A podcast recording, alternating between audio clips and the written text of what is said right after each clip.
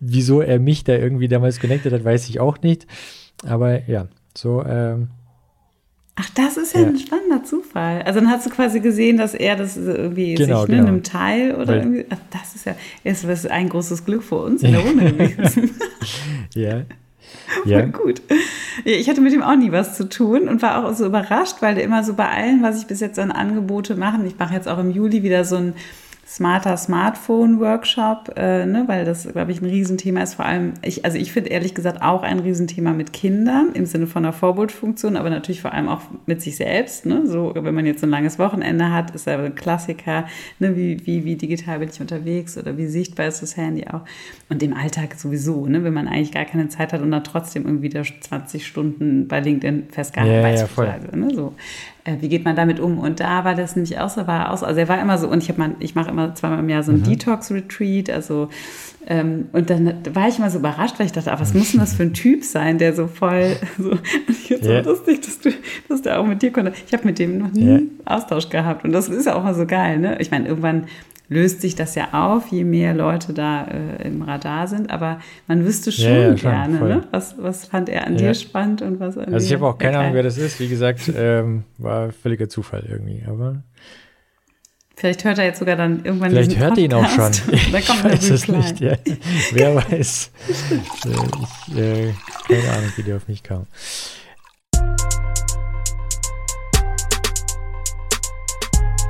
Development Environment.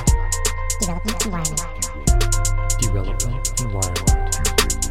Development environment. Development environment. Development environment. Development environment. Herzlich willkommen zu DevEnv, dem IT-Podcast, in dem es um mehr als nur um IT geht. Mein Name ist Ivan und bevor ich gleich zu meinem Gast komme, ähm, ganz kurzer Reminder, dass es DevEnv nicht nur auf den äh, Audio-Streaming-Kanälen gibt, sondern auch auf YouTube, LinkedIn und Twitter und Instagram seit neuestem. Deswegen gerne äh, liken, kommentieren, abonnieren, was auch immer, interagieren. Darüber freue ich mich jedes Mal sehr. So, und nun zum heutigen Gast. Auf meinen heutigen Gast habe ich mich schon sehr, sehr gefreut, weil sie nichts mit der IT zu tun hat und das endlich mal so ein paar Fesseln in meinem eigenen Kopf löst und ich äh, endlich frei davon bin, dass dieser Podcast immer nur mit Menschen äh, zu tun hat, die irgendwas mit der IT zu tun haben. Äh, in Zukunft werde ich mich mehr mit äh, Leuten einfach nur unterhalten, ähm, ja, die mich interessieren, ganz äh, ohne auf die berufliche Herkunft zu achten. Ähm, unsere gemeinsame Eigenschaft, die Neugierde und der Drang, andere Menschen kennenzulernen, hat diese Folge hier erst möglich gemacht. Auch wenn sie promovierte Medien- und Kulturwissenschaftlerin und ausgebildete Kauffrau für audiovisuelle Medien ist, so geht sie heute etwas ganz anderem nach. Sie ist Autorin, Yogalehrerin und Mental Coach. Herzlich willkommen, Dr. Pamela Geldmacher. Hallo. Hi. Schön, Freut mich, dass du da bist. Ja, danke. Danke für die Einladung. Wir haben uns ja auf LinkedIn kennengelernt und zwar ähm, zu dem Thema, also du hast da einen ähm, Talk gehalten oder so eine Diskussionsrunde ins Leben gerufen zum Thema Caring Masculinities. Ich konnte mit diesem Begriff nicht, also ich, ich kannte diesen Begriff nicht davor, ähm, habe es mir dann selbst zusammengereimt, was es ist und äh, habe dann so neugierig, wie ich eben bin, äh, gesagt, da mache ich mit, höre ich mir an. Ähm, Vielleicht kannst du es nochmal kurz umreißen, was das ist oder ja, wie du mhm. darauf kamst. Also tatsächlich ist das ein Konzept, ähm, das so in den 2000ern entstanden ist. Also es ist eigentlich schon eines, das relativ lange besteht. Also ich finde, man muss sich das ja immer klar machen. 2000 klingt einerseits so nah, aber nein, es ist einfach um die 23 Jahre her. so. Absolut. Ich merke das immer, wenn ich in der Forschung, ne, so wenn ich ja. Texte äh, quasi schreibe und dann irgendwie mich mit Literatur beschäftige und dann immer merke, so steht so 1991 und man denkt so, ja, war doch gestern, ach nee, war nicht mhm. gestern. Ja. So, und so ist es ungefähr auch mit das diesem stimmt. Begriff, ähm, der eben schon sehr äh, lange besteht, das Konzept, so will ich es eher fassen. Und tatsächlich ähm, war damals das Thema Care, äh, das wurde, glaube ich, nicht so als der Care-Arbeitsbegriff in dem Sinne, wie es jetzt heute die Runde macht, äh, benannt, aber es hatte schon damals damit zu tun, dass es eine, dass eine Diskrepanz festgestellt wurde zwischen äh, der Verteilung von Care-Arbeit zwischen Männern und Frauen.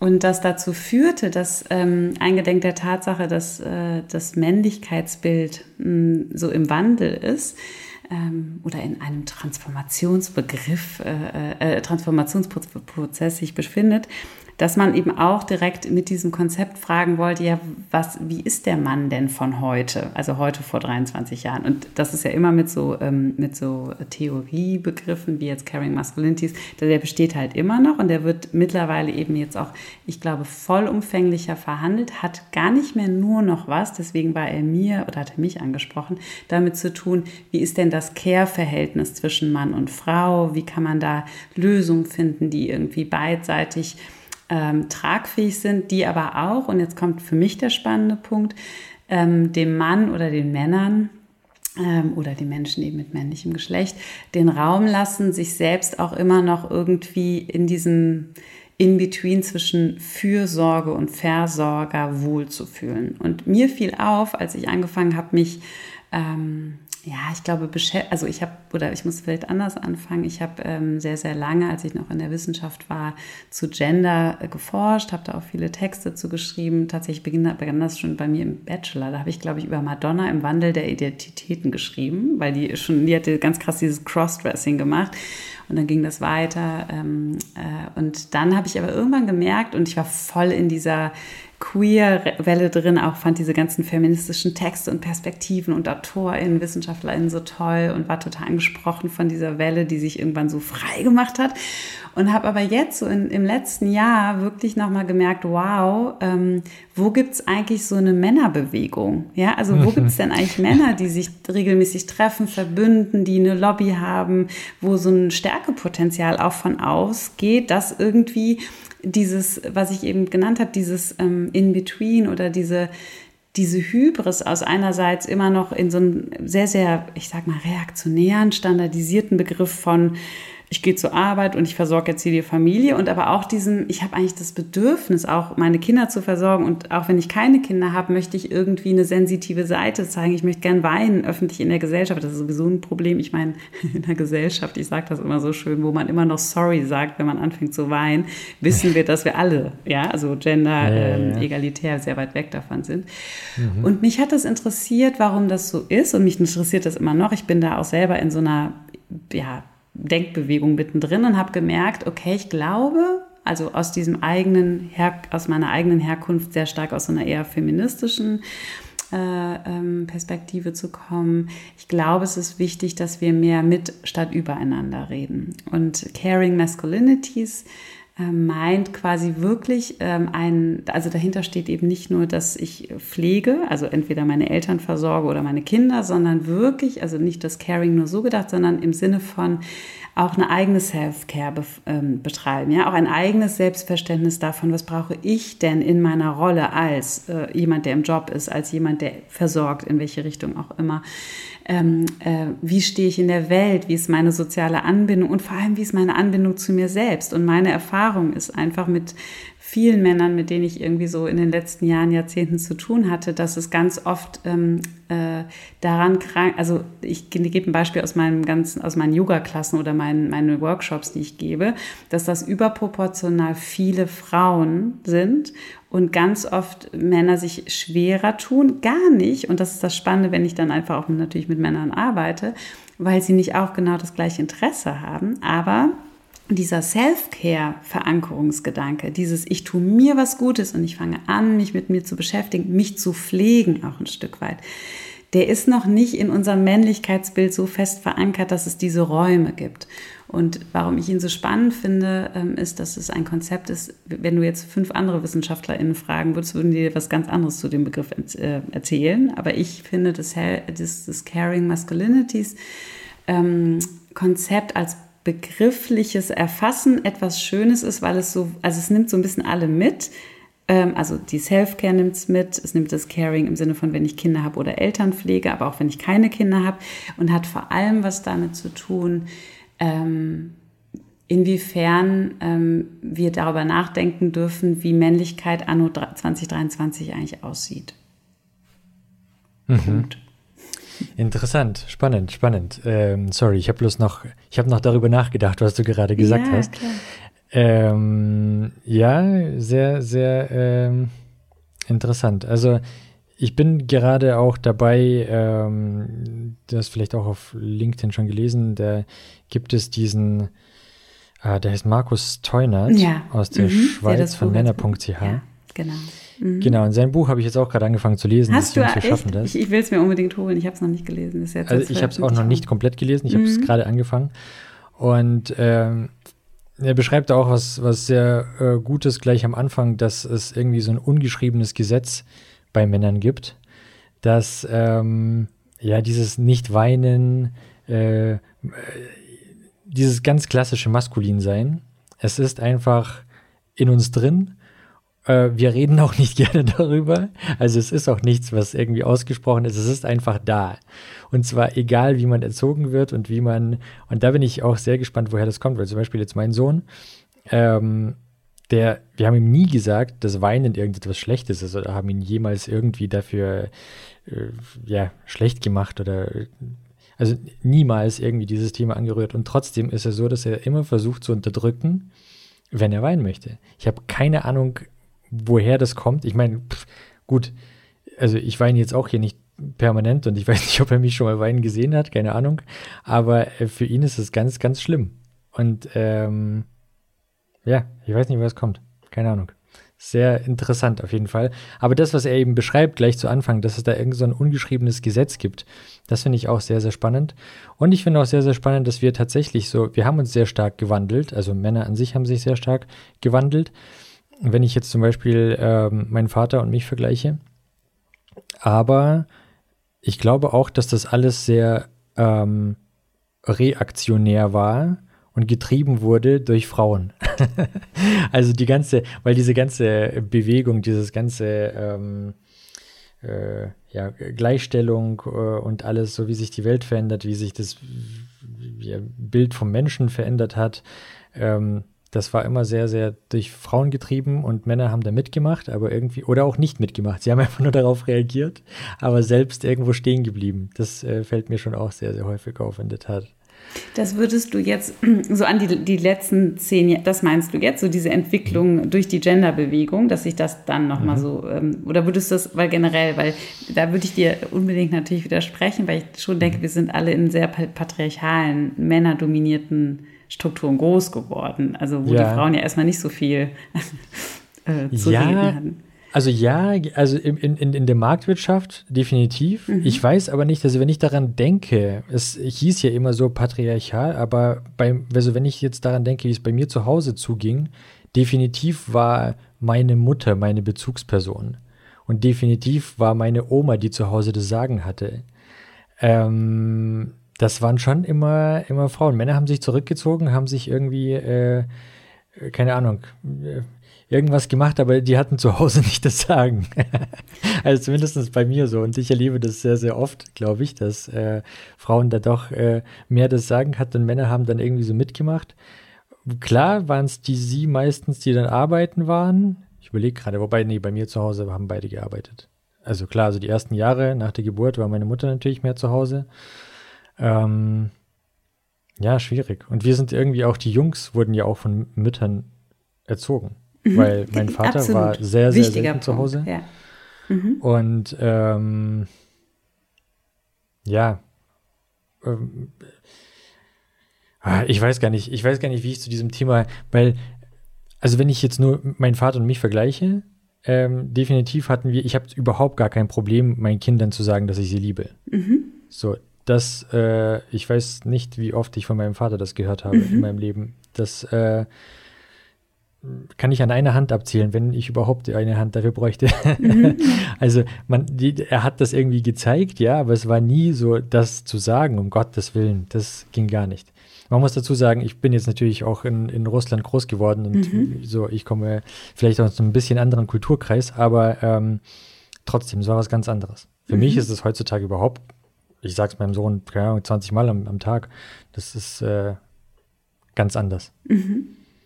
Ich finde das super, super spannend, dass du das mit dem, ähm, das wirst du übrigens noch oft hören, das ist super, super spannend. Ich merke dann immer, dass es gibt ja so, wir haben eben über äh, äh, so klassische Begriffe gesprochen, die Ja, immer wieder in, in so eigenen, ähm, ich glaube, was auch, was ich übrigens auch immer gerne sage, ist äh, ähm, sozusagen. Genau. Ich, wir zählen am Ende mal. Fällt ähm, mir bisher nicht auf. ähm, genau, was du aufgemacht hast, was ich spannend finde, ist wirklich nochmal eigentlich dieses, ähm, diesen Vergleich zwischen Patriarchat, vielleicht so kollektiv gedacht, aber im Eukos, also ne, wenn man es griechisch denkt, so im oder im Zuhause ist es das Matriarchat ganz viel. Mhm. Und da würde ich dir total recht geben. Ja? Das heißt, ja. dass ähm, die meisten äh, Menschen eben mütterlicherseits sehr stark geprägt werden ähm, über ein, wenn wir jetzt sozusagen so ein ganz tradiertes Rollenbildverständnis nehmen über einen oft abwesenden Vater, früher auf jeden Fall, das ist die Generation, äh, vielleicht äh, wirklich weniger die äh, Generation Z, die das jetzt noch so erlebt hat, ähm, oder ne, alles, was jetzt ab jetzt kommt, so wie du es gerade auch von deinen Kindern beschreibst, ähm, und ein Großwerden. Und ich meine, wie oft, auch das ist ja ein geflügeltes Wort und ein geflügelter Satz, so, ähm, sie hat die Hosen an. Ne? Mhm. Das ist ja so ein, so ein Klassiker-Satz, auch einer ja. Generation, vor allem seit äh, Post-Nachkriegsgeneration, wo man auch davon spricht, die Frauen haben eigentlich ein Stück weit auch das Land, ne? die Trümmerfrauen,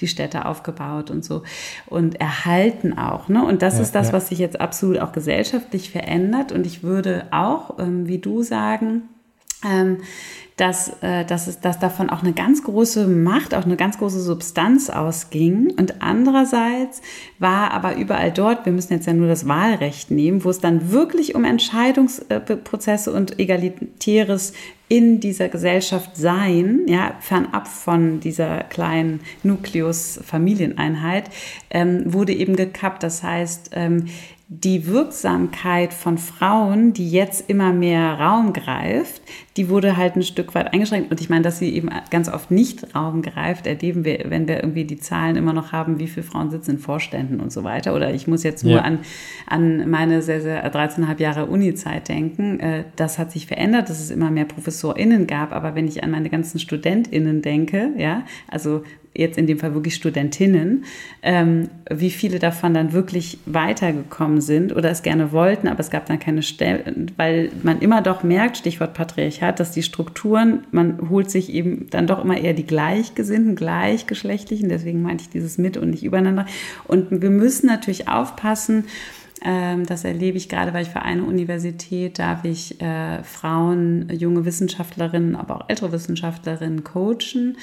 Ähm, und das sind ganz viele Förderprogramme, die aufgemacht wurden, um eben auch Frauen nachziehen zu lassen, was ich großartig finde. Trotzdem muss man natürlich, also es fängt, das hatten wir auch in unserem Talk, es fängt dann eigentlich ein Stück weit schon an mit äh, Mutter-Kind-Kur, ne? Ähm, mhm. wo ist da der Mann? Oder äh, Frauenparkplätze, gilt das eigentlich auch für einen Mann? Klar, die haben nochmal einen anderen Sicherheitsaspekt, tragen die in sich, aber eben, äh, oder eben auch Toiletten, das verändert sich jetzt auch, ne? Äh, aufgrund der ganzen LG. Ähm.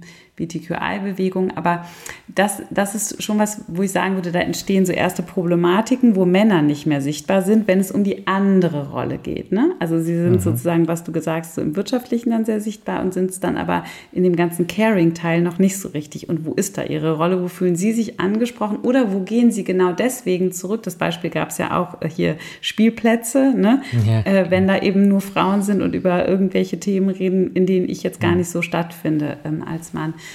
Ich hatte eben noch einen Gedanken, äh, der mir nochmal wichtig war, bezogen auf das ähm, gendergerechte oder so diese eigene Rolle zu finden. Mm, er ist mir entfallen. Du musst mir eine kurze Sekunde des Innehaltens erlauben, den ich jetzt nochmal spannend. Ach so, genau, stimmt. Es ging um die Emotionen und Gefühle. Du hattest das mhm. Beispiel ähm, von Teunert und dann noch bezogen auf deinen Sohn mit dem nicht, äh, nicht weinen.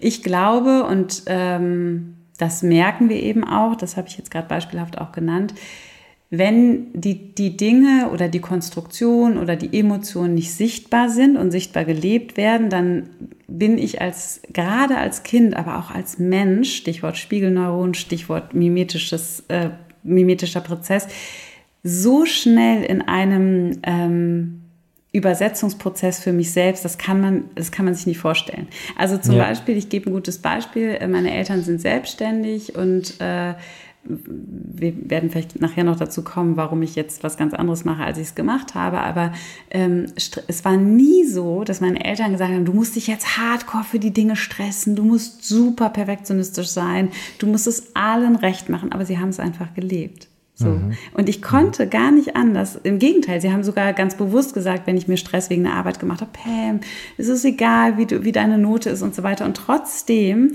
ist dieses Mitbekommen, und das ist das Spannende, weil beispielsweise Stress ist übertragbar. Ja, es ist wirklich so, ein, eine Person ist im Raum, fängt an zu stressen oder zum Beispiel, man kennt das ja auch, ne? Irgendwie Ruckelei im Flugzeug. Eine Person würde anfangen zu schreien, alle anderen würden sofort gar nicht, also es geht gar nicht. Mein Körper kann gar nicht anders, als direkt in so eine Schockstarre zu gehen.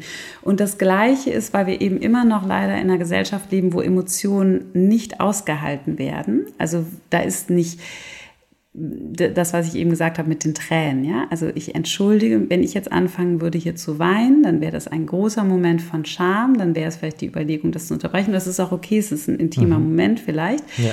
Aber wir dürfen uns immer mehr auch mit unseren Emotionen aushalten und das tun wir oft nicht. Also es fängt eben schon damit an, dass es sehr früh institutionelle Rahmungen gibt, in denen Emotionen ähm, oft auch ein bisschen klein gehalten werden müssen. Sie müssen es natürlich auch ein Stück weit, wenn wir als soziale Gemeinschaft zusammen ne, wenn jeder sozusagen mhm. ohne Impulskontrolle seine Emotionen auslehnen würde, wäre das ja. vielleicht schwierig.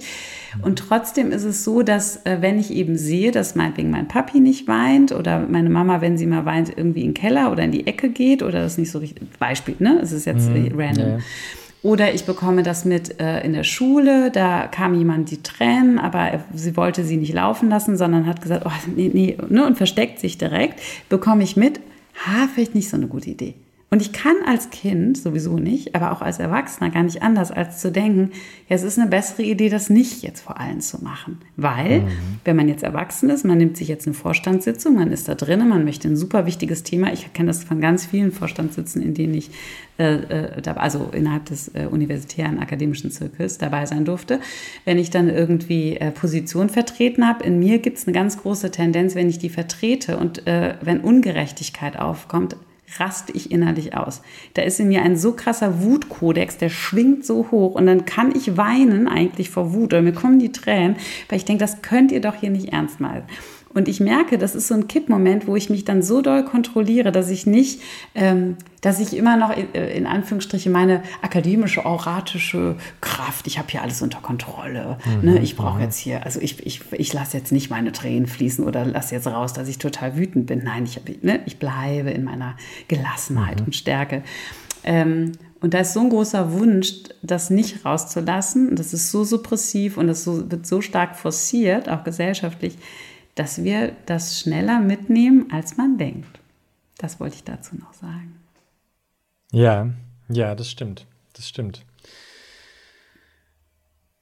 Ja, äh, müsste man mal drüber nachdenken, weil als Erwachsener ist es natürlich und vor allem ist es auch in unseren Köpfen jemand, der, also ich glaube, wie du schon gesagt hast, dass du es dann bei dir unterdrückst und versuchst dann trotzdem noch, du musst ja jetzt hier ähm, ernst bleiben oder also man wird auch schnell nicht mehr ernst genommen, wenn man das seine Emotionen genau, zu viel ja. Freiraum lässt.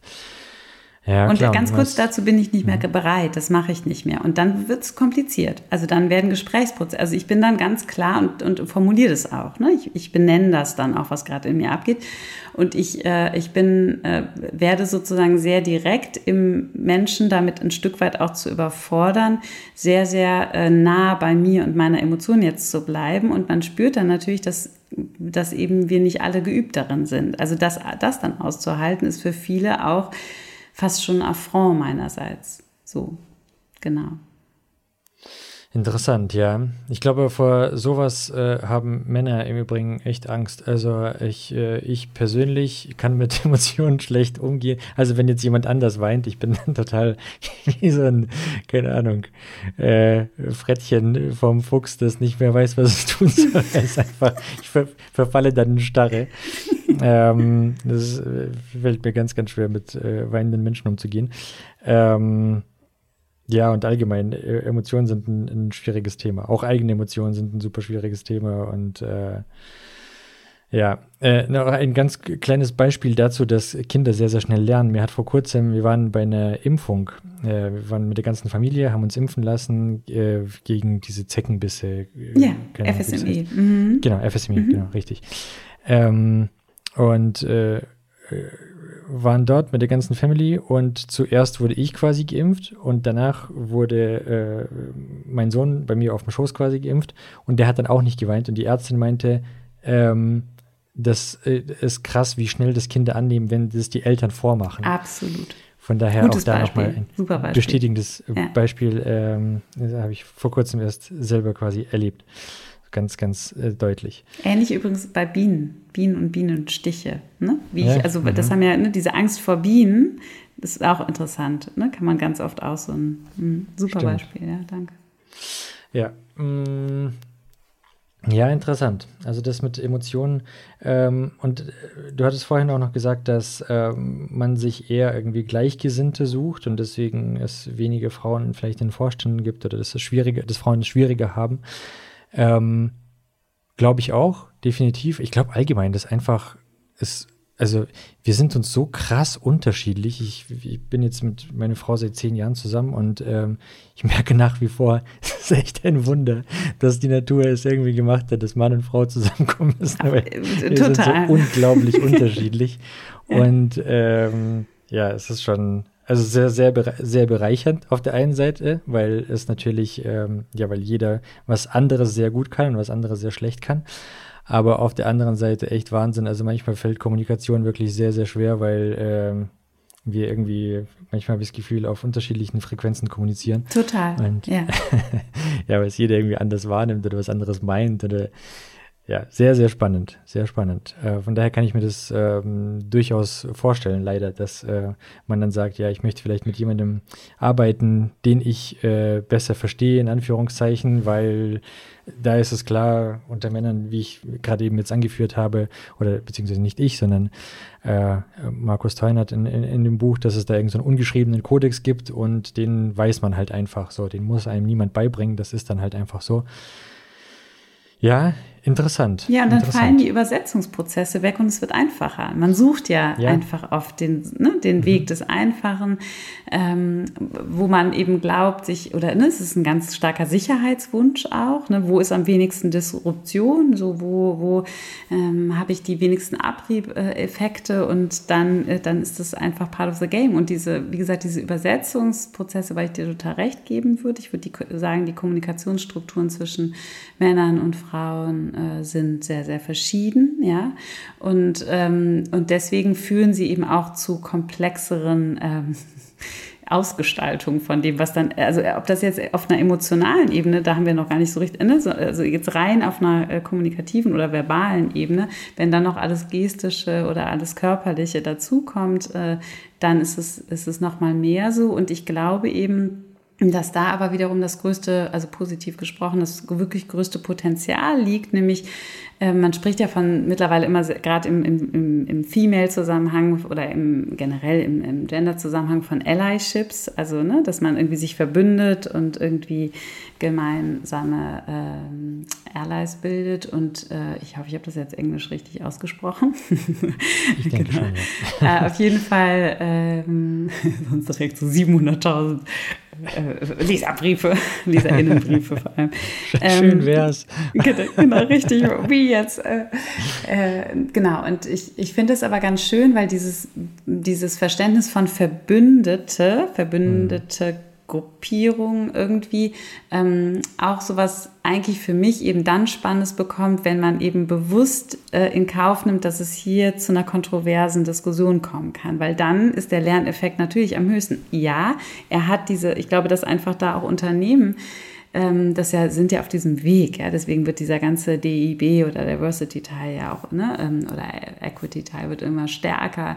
Ähm, auch das Bonding, das entsteht natürlich aber dann am wirksamsten, wenn wir es aushalten, die andere Sprechweise, also die meine ich jetzt auf alle Ebenen bezogen, ähm, auch kennenlernen zu wollen. Das hat wiederum was mit Neugier zu tun und dafür muss ich natürlich meine Comfortzone verlassen. Und dann wird es ja, wiederum, voll. wenn wir jetzt an den Alltag denken, ich denke jetzt an euch mit Kindern, ne? es ist irgendwie hektisch, hektisch, turbulent, weiß nicht, Kind will nicht in Schule und die, der eine, die eine Person will da lang und die andere da und man spricht einfach verschieden, dann wird das Ganze natürlich einfach komplex. Ne? Und ähm, ich gebe dir total recht, äh, wenn ich dann die Sprache des anderen im weitesten Sinne eben gar nicht verstehe oder vor allem nicht verstehen will, dann äh, wird es schwierig.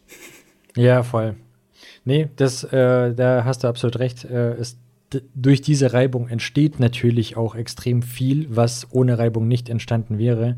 Natürlich wäre es wahrscheinlich einfacher, dann irgendwie mit äh, jemandem aus demselben Ge Ge Geschlecht zu kommunizieren, aber natürlich entsteht aus dieser Symbiose irgendwie wesentlich mehr und irgendwie, irgendwas hat sich die Natur dabei schon gedacht. Mhm. Gehe ich mal davon aus. ähm, cool, cool. Noch äh, ganz kurz noch diese Caring Masculinities Geschichte, was ich mir da ähm, erhofft habe. Ich habe es ja auch geschrieben. Es war nicht das. Also ich, wie gesagt, ich wusste nicht, was das ist. Das ist jetzt, dich trifft da überhaupt keine Schuld. Ich habe es mir einfach nur selbst zusammengereimt.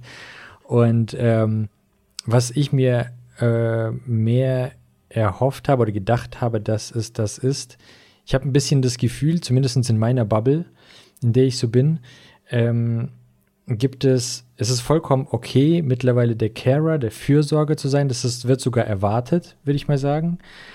Aber es ist nicht mehr okay, der klassische Mann mhm. zu sein, weil ich bin generell dafür, dass jeder einfach sein darf, wie er ist.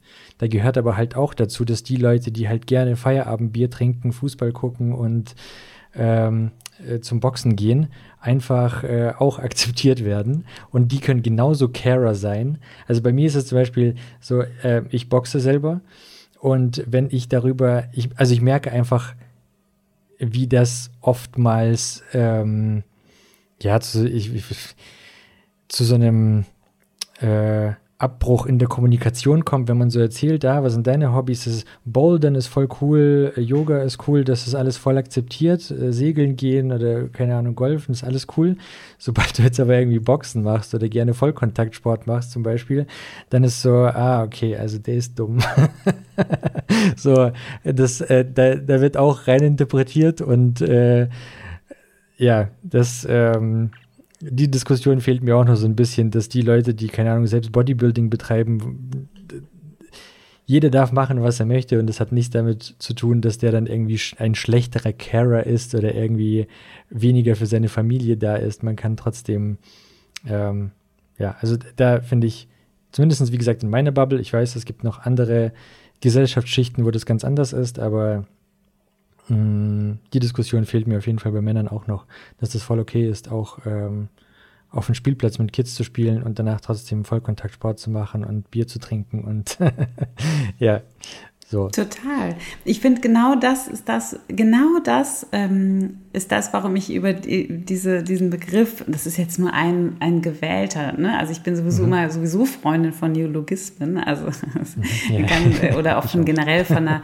Wahl, weil ich, ich dock ja mit, oder ich habe das erstmal als so einen Begriff genommen, weil ich ihn sehr verspielt behandle, das habe ich dir eben, ne, äh, oder allen, die zuhören, äh, gesagt, im Sinne von, das ist kein Diktum, das ist der Begriff, so wird er definiert. Da habe ich mich auch in der ganzen Wissenschaftszeit immer wahnsinnig schwer mitgetan, ähm, wenn man wirklich äh, so stark auf ein Label setzt, dass man das nicht mehr in, in, seiner, in seiner Fluidität oder auch in seiner Volatilität versteht, sondern denkt, so das ist es jetzt und so ist es nicht anders. Und ich würde sagen, genau das, deswegen stimme ich dir dazu 1000 Prozent zu, ist dieser Begriff oder dieses Konzept für mich auch, wird aber eben, glaube ich, oft nicht so gelesen und ist deswegen auch zu befragen. Ja, genau mhm. das. Ich glaube, wir müssen, und das sage ich jetzt eher aus dieser aus, ich habe das ja, ich habe ja gerade eben gesagt, dass ich einfach eine wahnsinnig euphorisierte äh, äh, Gender-Theoretikerin, sage ich mal, war, die aber trotz, das, ne, das geht bei mir jetzt so weit, dass jedes Mal ich jetzt hier schon in unserem Podcast denke, so haben wir jetzt irgendwie auch alle mit einbezogen. Ich spreche nee. trotzdem immer von Männern, Frauen, will das aber eigentlich gar nicht. Ne? Ähm, am liebsten würde ich die ganze Zeit sagen, äh, Menschen mit dem jeweiligen Geschlecht und trotzdem weiß ich, dann exkludiere ich auch wieder. Also es gibt gibt auch äh, immer wieder auch weiterhin eine Unsicherheit, ja, was denn jetzt das richtig ist und wie es jetzt gut wäre, dass sich jeder mit einbezogen fühlt. Und ich glaube, wir dürfen diese Sensibilitäten dafür, die gehen uns allen ja ein Stück weit so, ob wir jetzt informierter sind oder nicht, ähm, nicht wegbügeln. Und dazu zählt für mich genau das, was du gesagt hast, dass es nicht passieren darf, dass es jetzt Diskriminierung in die andere Richtung geht. Ja, also mhm. dass sozusagen die Auswahl, die ich treffe für die Art und Weise, wie ich jetzt meine, mein Leben lebe, und hier würde ich gar nicht mehr, äh, da würde ich sogar weg vom Geschlecht gehen, sondern die Art mhm. und Weise, wie ich das Leben leben möchte, dass das ähm, akzeptiert wird, solange ich nicht die Grenzen anderer Menschen überschreite. Ne? So. Ja. Und das ist das, genau das, was du gesagt hast, sehe ich gerade nämlich so ein bisschen im Sinne des konfrontativeren Sprechens. Ja, also jemand, der das dann macht, dann wird direkt so ein Label draufgesetzt und ich kann mich da, von diesen Labels kann ich mich überhaupt nicht frei machen. Ja, das habe ich genauso. Bei Boxen habe ich es überhaupt nicht, finde Boxen mega cool, so, ähm, äh, weil ich, äh, ich habe in Australien mal studiert, äh, äh, genau, und ein Auslandssemester gemacht und habe das da auch so, das vor allem das Zirkeltraining für mich entdeckt. Fand das mega und finde es auch für Kinder ganz, ganz toll. Ne? Also so die Art und Weise, wie, wie schaffe ich es quasi nicht, mein Gegenüber komplett zu verprügeln, wenn ich gerade in diesen ganzen Übungssequenzen bin. Und was steckt da einfach noch hin, dahinter? Ne? Also es mhm. ist ja einfach mehr als jetzt nur, ich, ich, ich ziehe Boxhandschuhe an und hau dann irgendwo drauf. Ne? So. Yeah, und ich voll. glaube, das was, also das ist jetzt nur ein Beispiel, aber ich glaube, dass genau das, ähm, deswegen danke, dass du das als Beispiel nochmal reinbringst, wirklich der Grund ist, warum ich dieses Talk-Format so reingebracht habe, äh, einfach mal gedroppt weil ich eben das Gefühl habe, dass wir uns alle wegbewegen äh, von einer bestimmten Starrheit und wir nochmal, wir neigen dazu. Ja, wir haben dieses, diesen Wunsch, dass Dinge kongruent sind, dass sie, dass wir eine sichere Kiste haben für das, was Männlichkeit, Weiblichkeit oder äh, Binarität ist oder Trans oder ne, wir wollen da irgendwie eine Klarheit, aber nee, die gibt es halt einfach nicht. Und wenn es die nicht gibt, was heißt das dann aber für mein, für mich und die Art und Weise, wie ich durchs Leben gehe? Und dann wird es halt ähm, vor allem, und hier würde ich eben bei den Männern ein Stück weit bleiben, komplexer dann, wenn ich gar nicht die Räume habe, in denen ich darüber sprechen kann. Also das, was du gerade tust, deswegen finde ich es einfach famos, dass du das hier auch thematisierst in deinem Podcast, ist halt einen Raum zu schaffen, zu kreieren, in dem man überhaupt genau über diese Schwierigkeiten des sich darin Findens, ohne gelabelt zu werden, ähm, in denen das zur, zur Sprache kommt. Also deswegen A, schon mal danke dafür. Ähm, aber ich glaube tatsächlich, dass wir da auch ähm, aufpassen, also wir sind eben, ich meine, da brauchen wir immer nur die Zeitung aufschlagen jeden Morgen oder die News anmachen. Wir neigen eben dazu, super stark zu polarisieren, super stark einfach direkt irgendwo reinzuspringen und super stark zu denken, so Mindfulness und irgendwie jetzt alle meditieren ist die geilste Art und Weise, wie wir irgendwie gegen Digital äh, über, überbordet sein irgendwie vorgehen. Mhm. Ja, aber vielleicht einfach nicht für alle. So, ne? Ja, ja, da möchte ich nochmal auf etwas zurückkommen, was du vorhin gesagt hast. Ich weiß jetzt nicht, ob das äh, schon vor der Sendung oder während der Sendung war. Ähm, du hast gesagt, wir sollten einfach mehr miteinander und weniger übereinander sprechen. Und da bin ich voll bei dir. Also ich habe jetzt auch vorhin vergessen, einen kleinen Disclaimer zu machen. Ähm, ich bin überhaupt nicht in diese Gender-Thematik drin und von daher, falls ich mal irgendwie politisch unkorrekt sein sollte, bitte seht es mir nach. Aber genau das äh, finde ich auch super wichtig, dass man einfach ja miteinander redet und weniger exkludiert, wenn jetzt irgendwie also, es muss schon da sein, aber es ist halt so dieses ähm, alles auf die Goldwaage legen und zu gucken, wenn jetzt jemand nicht meine Meinung ist oder etwas nachgeht, was ich jetzt vielleicht nicht so sehe, dann canceln wir viel zu schnell und ähm, ähm, packen viel zu schnell in Schubladen und ähm, ja, mir ist einfach auch nur aufgefallen, in dem Talk ging es halt viel darum, dass das war kurz nach dem Vatertag und da haben viele Teilnehmer eben auch gesagt, ja, Vatertag verbracht, auch ohne Alkohol und auch ohne Alkohol. Mhm, genau, ja. Sehr betont, dass es ohne Alkohol mhm. war es ist voll cool. Jeder soll mhm. trinken oder nicht trinken. Es ist mir vollkommen egal, wer da wie viel trinkt. Ähm, es ist einfach nur, man merkt, dass die Leute, die darüber reden, über äh, zum Beispiel so Themen wie, wie Caring Masculinity, ähm, das sind weniger die, die darüber reden sollten.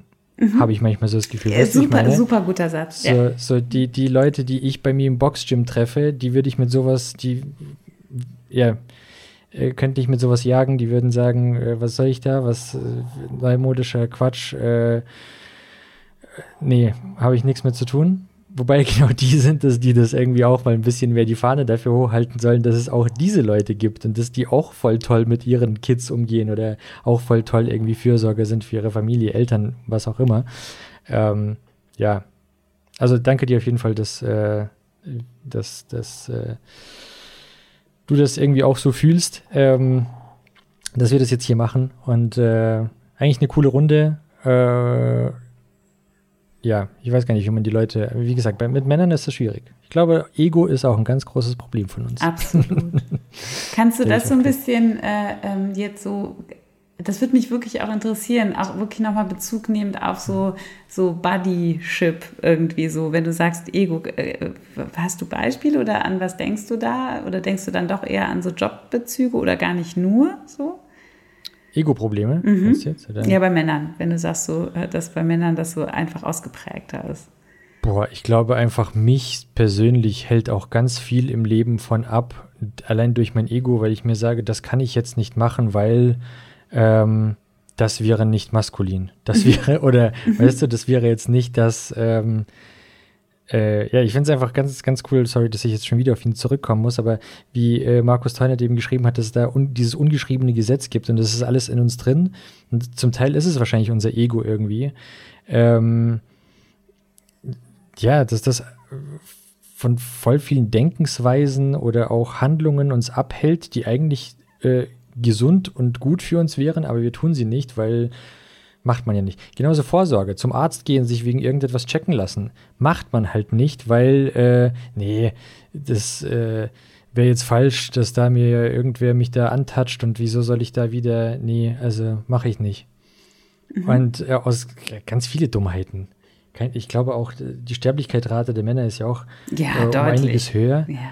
Und ähm, ich glaube, auch da geht ganz viel, ganz viele Dummheiten werden gemacht, einfach aus, ich zeige jetzt, wie äh, krass ich bin und äh, keine Ahnung, mache jetzt einen Wheelie auf dem Motorrad auf der Autobahn, weil ich es den anderen beweisen möchte. Mhm. Zack, Todesfall mehr.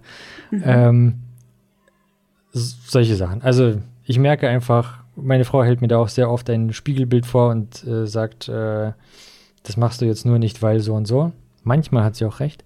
äh, und äh, ja, nee, also ich glaube, Ego ist ein, ist ein ganz großes männliches Problem. Ja, ich glaube tatsächlich, ähm, bei, also sagen wir so, ich glaube bei jedem Menschen, sowieso mhm. erstmal als, als mhm. allererstes, mhm.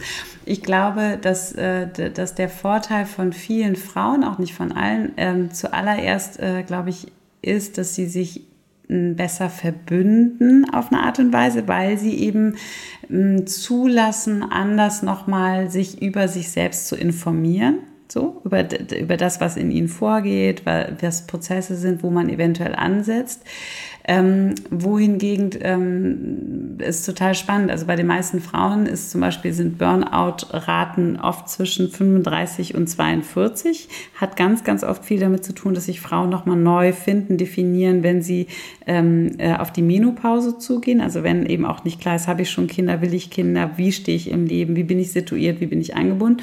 Und bei Männern ist es ganz oft um die 50, wenn sie tendenziell eher so Richtung Rente schielen. Ja, mhm, so, mhm, dass dann die Herzinfarktquote also äh, sehr, sehr stark wird. Das heißt, bei Männern ist es auch interessant, dass also das, das Burnout steigt jetzt gesamtgesellschaftlich, also äh, bei allen ähm, äh, immens an, aber bestimmte Erkrankungen ähm, finden bei Männern tatsächlich mehr statt. Und das hat ganz oft damit zu tun, ähm, können wir nochmal eine eigene Podcast-Folge zu, zu machen. Da gibt es wahnsinnig viel zu, zu sagen, warum es ganz oft Erkrankungen im Herzraum sind. Weil aber, wenn man es jetzt sozusagen pauschaliert runterbricht und jetzt würden mir bestimmt oder werden mir eventuell alle MedizinerInnen an die, äh, an die, an die Klinge springen. Ähm, aber es hatte halt oft tatsächlich was damit zu tun, dass es erstaunlich ist, wie wenige Männer einen Zugriff auf ihr Herz und quasi all das haben, was darin ein Stück weit stattfindet, weil es ein, wie so eine Betonmauer als so einen suppressiven Akt gibt, der, der sich um einen rumrahmt. Ja, so. Und ähm, das erlebt man, und das finde ich so toll, dass du deswegen das Beispiel deines Sohns ge, äh, genannt hast, das erlebt man super früh. Ich habe das jetzt, ähm, wir leben Patchwork-Modell und äh, ähm, auch hatten wir das auch, da geht es, also viele Kinder, gerade Jungs, haben eben im, im, in jungen Jahren auch so einen Crossdressing-Wunsch, ne? also so, dass sie auch ausprobieren, wie, wie ist es mit Nagellack und mit Wimperntische und so weiter. Und wenn ich hier schon anfange, Regeln zu setzen, und manchmal bin gar nicht, also ich würde es sowieso nicht machen, also ich protegiere es total, ähm, aber dann irgendjemand anderes, vielleicht auch der, das Geschwisterkind, oh, dann lachen dich doch alle aus, doch total peinlich und so weiter, geht es schon ganz früh los, dass ich merke, okay, das ist gewünscht, das nicht. Ähm, äh, und die Mädchen, die rotten sich ja immer zusammen und reden alle. Ich vielleicht auch bewusst nehme ich eine andere Rolle ein, ja, so. Und natürlich ja, ja. haben wir diese eben auch in uns schon äh, angelegt. Und es gibt super spannende Studien dazu. Also ich meine, das hat natürlich immens zugelassen. Also man muss einfach nur in eine Kinder, da haben wir auch drüber gesprochen, in eine, in eine Kinderspielzeugabteilung gehen, ja, und du hast einfach sofort blau und rosa. Und es gibt aber tatsächlich wirklich Studien, dass es eben ein großes Bedürfnis gibt, dass äh, Mädchen eben auch äh, äh, sehr früh eben schon beginnen mit Puppen zu spielen. Jungs möchten das auch gerne, machen das im Übrigen auch, finden aber trotzdem auch Bagger oder Traktoren ansprechend, die Mädchen manchmal eben weniger gut finden. Ich denke, das sind ja Fragen, die du dich jetzt äh, oder die, ähm, die du ja auch nochmal in Bezug auf IT äh, nochmal ja. ganz anders verhandeln könntest.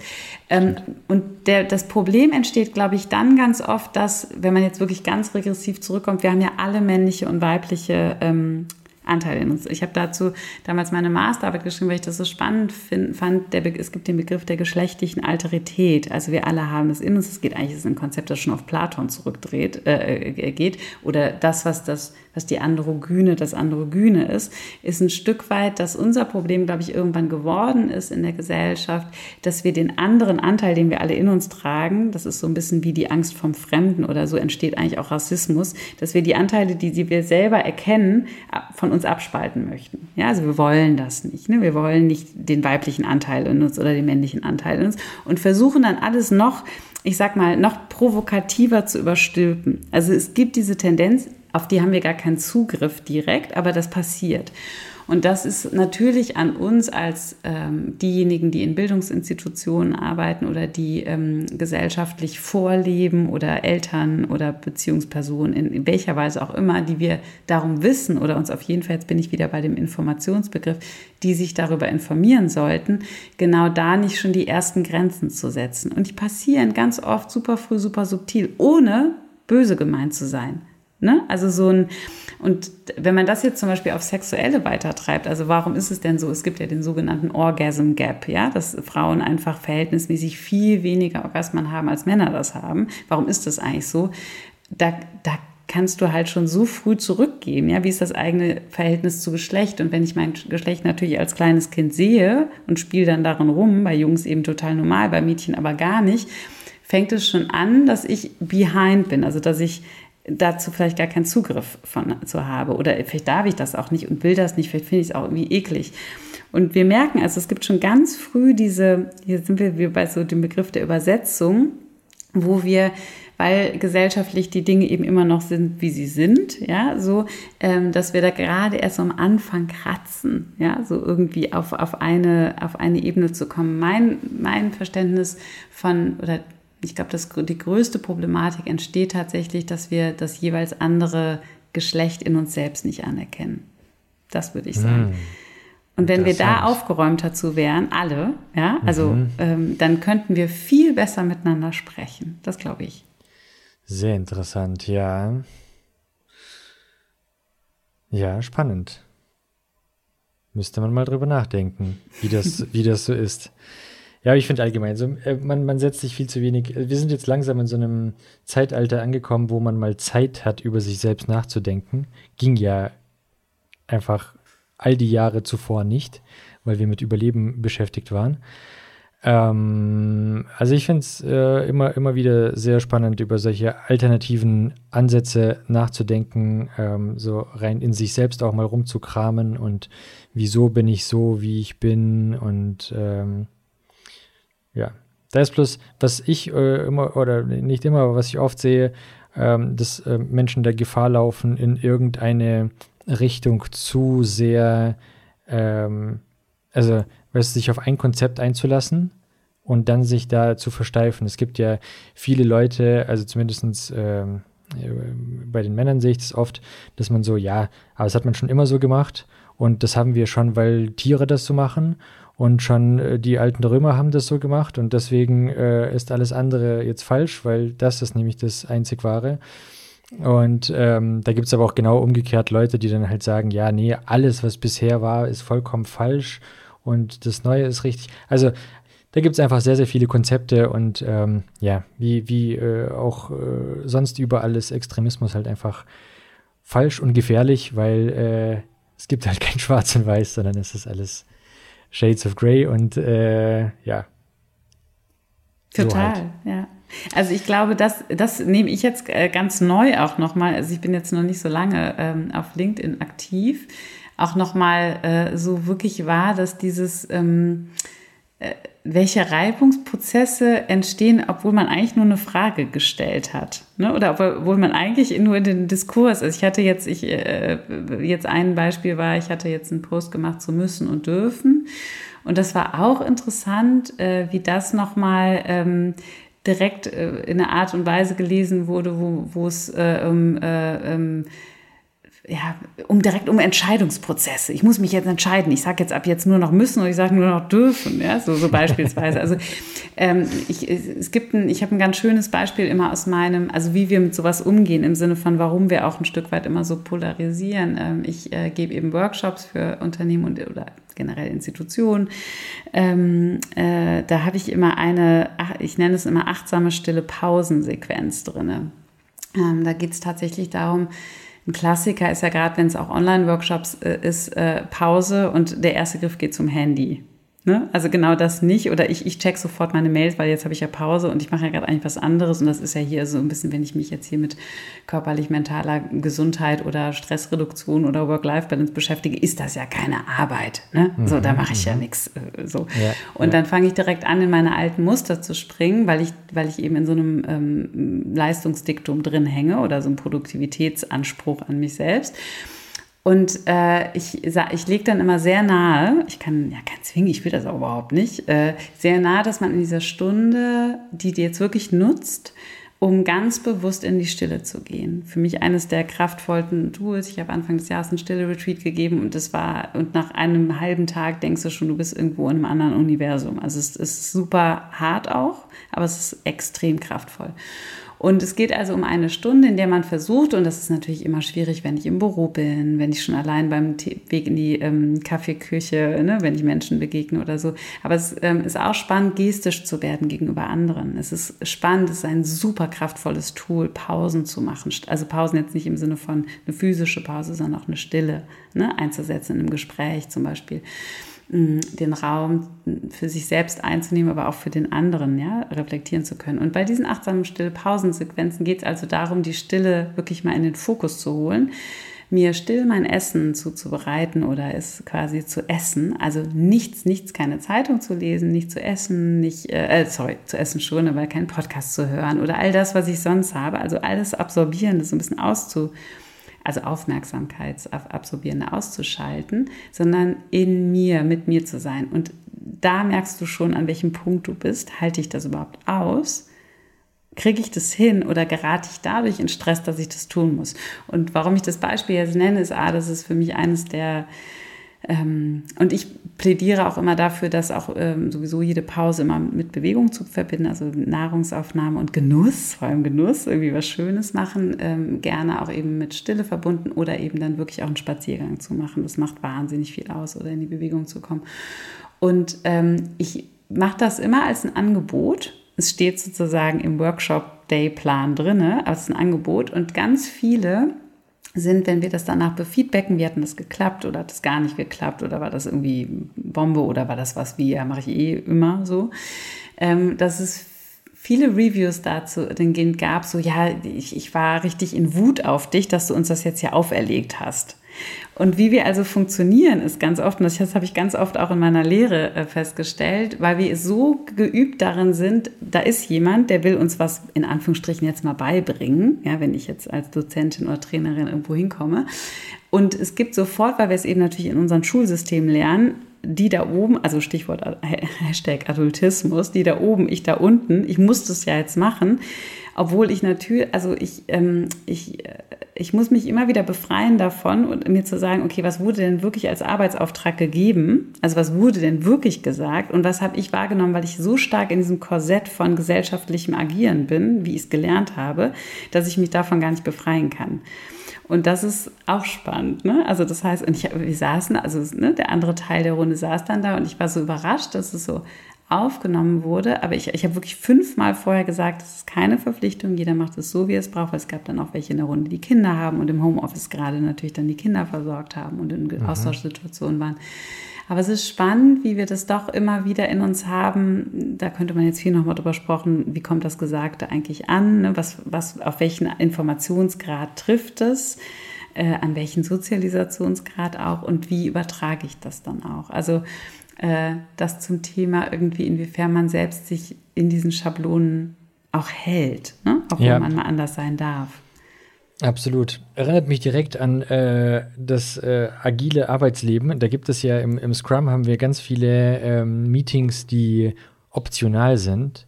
Und dann sagt man das ja auch, das sind optionale Meetings, ihr müsst da nicht reinkommen. Und also wenn man, man versucht trotzdem jedes Mal reinzukommen, auch wenn man weiß, man hat da überhaupt nichts beizutragen. Aber und selbst wenn es heißt, es ist ein optionales Meeting, man weiß ganz genau, ah ja, der hat jetzt gesagt optional, aber wenn ich dann nicht da bin, dann äh, wird das negativ vermerkt, dass ich nicht gekommen bin. Sehr spannend. Ja, genau das. Und ich meine, da fängt äh, äh, ähm, ja, ne, das, äh, ich glaube, das habe ich auch irgendwann schon mal, äh, äh, ich weiß nicht, ob wir beide darüber gesprochen haben. Ich tue mich ja tatsächlich schwer mit meinem Label in Anführungsstrichen äh, oder der Ausbildung zur Mental Coaching. Oh, jetzt habe ich leider einen Sound produziert. Ich hoffe, es war schneid es aus.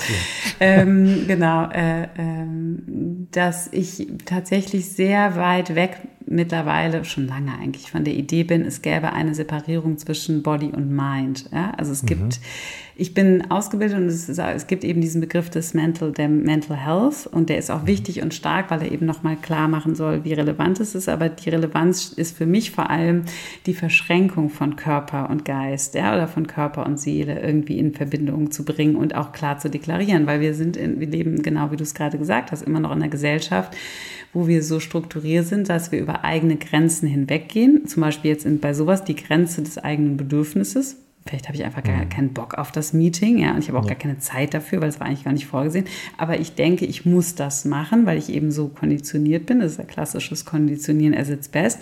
Ähm, das ist genau wie eben, lasse ich jetzt Aufgaben einfach mal äh, aus oder ganz gu super gutes Beispiel aus dem privaten Buch zu Ende lesen, ja, nein. Ne? So, ja, komm, ich, ne, super ja. als Buch, aber trotzdem gehe ich da durch. Das ist super tief in uns. Ähm, verankert. Und da immer wieder rauszukommen, zeigt einem leider ganz oft erst der Körper. Ja, indem man in Widerstand ist, Bauchschmerzen bekommt, eine Erkältung bekommt oder so. Und wir sind hier in unserer westlichen Welt so stark noch verhaftet im, im Lesen von Krankheiten. Also nicht, dass wir nicht auch über das Psychosomatisch sprechen oder ne, die, all, all das ganze Thema Mental Health. Aber ich merke zum Beispiel, wenn ich in, meinem, ähm, in meinen Workshops ganz aktiv und bewusst mit Bewegung und dem Nervensystem arbeite, gibt es so viel Widerstand. Ja, weil das nicht normal ist. Wenn wir aber alle groß geworden wären in einem Schulsystem, das ändert sich momentan. Ne? Ich will aber nichts äh, sagen, jetzt, dass das gar nicht stattfindet. Also Bewegung zu integrieren, äh, das Nervensystem, die Nervensystemaktivierung zu integrieren. Aber wenn wir groß geworden wären, ja, wird, also in einem System, das sozusagen Bewegung oder, oder auch Tanzen, ja, also Tanzen ist das Inhärenteste an Menschsein überhaupt. Und wir blicken immer so despektierlich in andere Kulturkreise, ja, die tanzen Rituale und so. Wir haben es einfach ein Stück weit verlernt. Ne? Stell irgendeinem Kind Musik an. Es gibt kaum ein Kind, das sich dazu nicht bewegt. Stell bei Erwachsenen Musik an und auf einem Konzert ist das legitimiert, wenn du das in den Büroraum schmeißt und du hast nicht die mhm. lockerste Atmosphäre der Erde, da wird gar keiner irgendwie groß was bewegen. Das stimmt. Und das ist einfach eine, eine Konditionierung, wo wir weggehen von dem, was eigentlich unser Körperbedürfnis ist. Und ich spreche immer gerne von Körperweisheit. Und wir mhm. sind am Ende, und das finde ich irgendwie auch so absurd, fängt man dann so ab 30, 40 in der Reflexions- oder in der fast Mitte seines Lebens an, sich zu fragen, okay, lebe ich das Leben, das ich leben möchte? Ne? Also viele stellen sich die Frage nie, aber viele stellen sie sich einfach.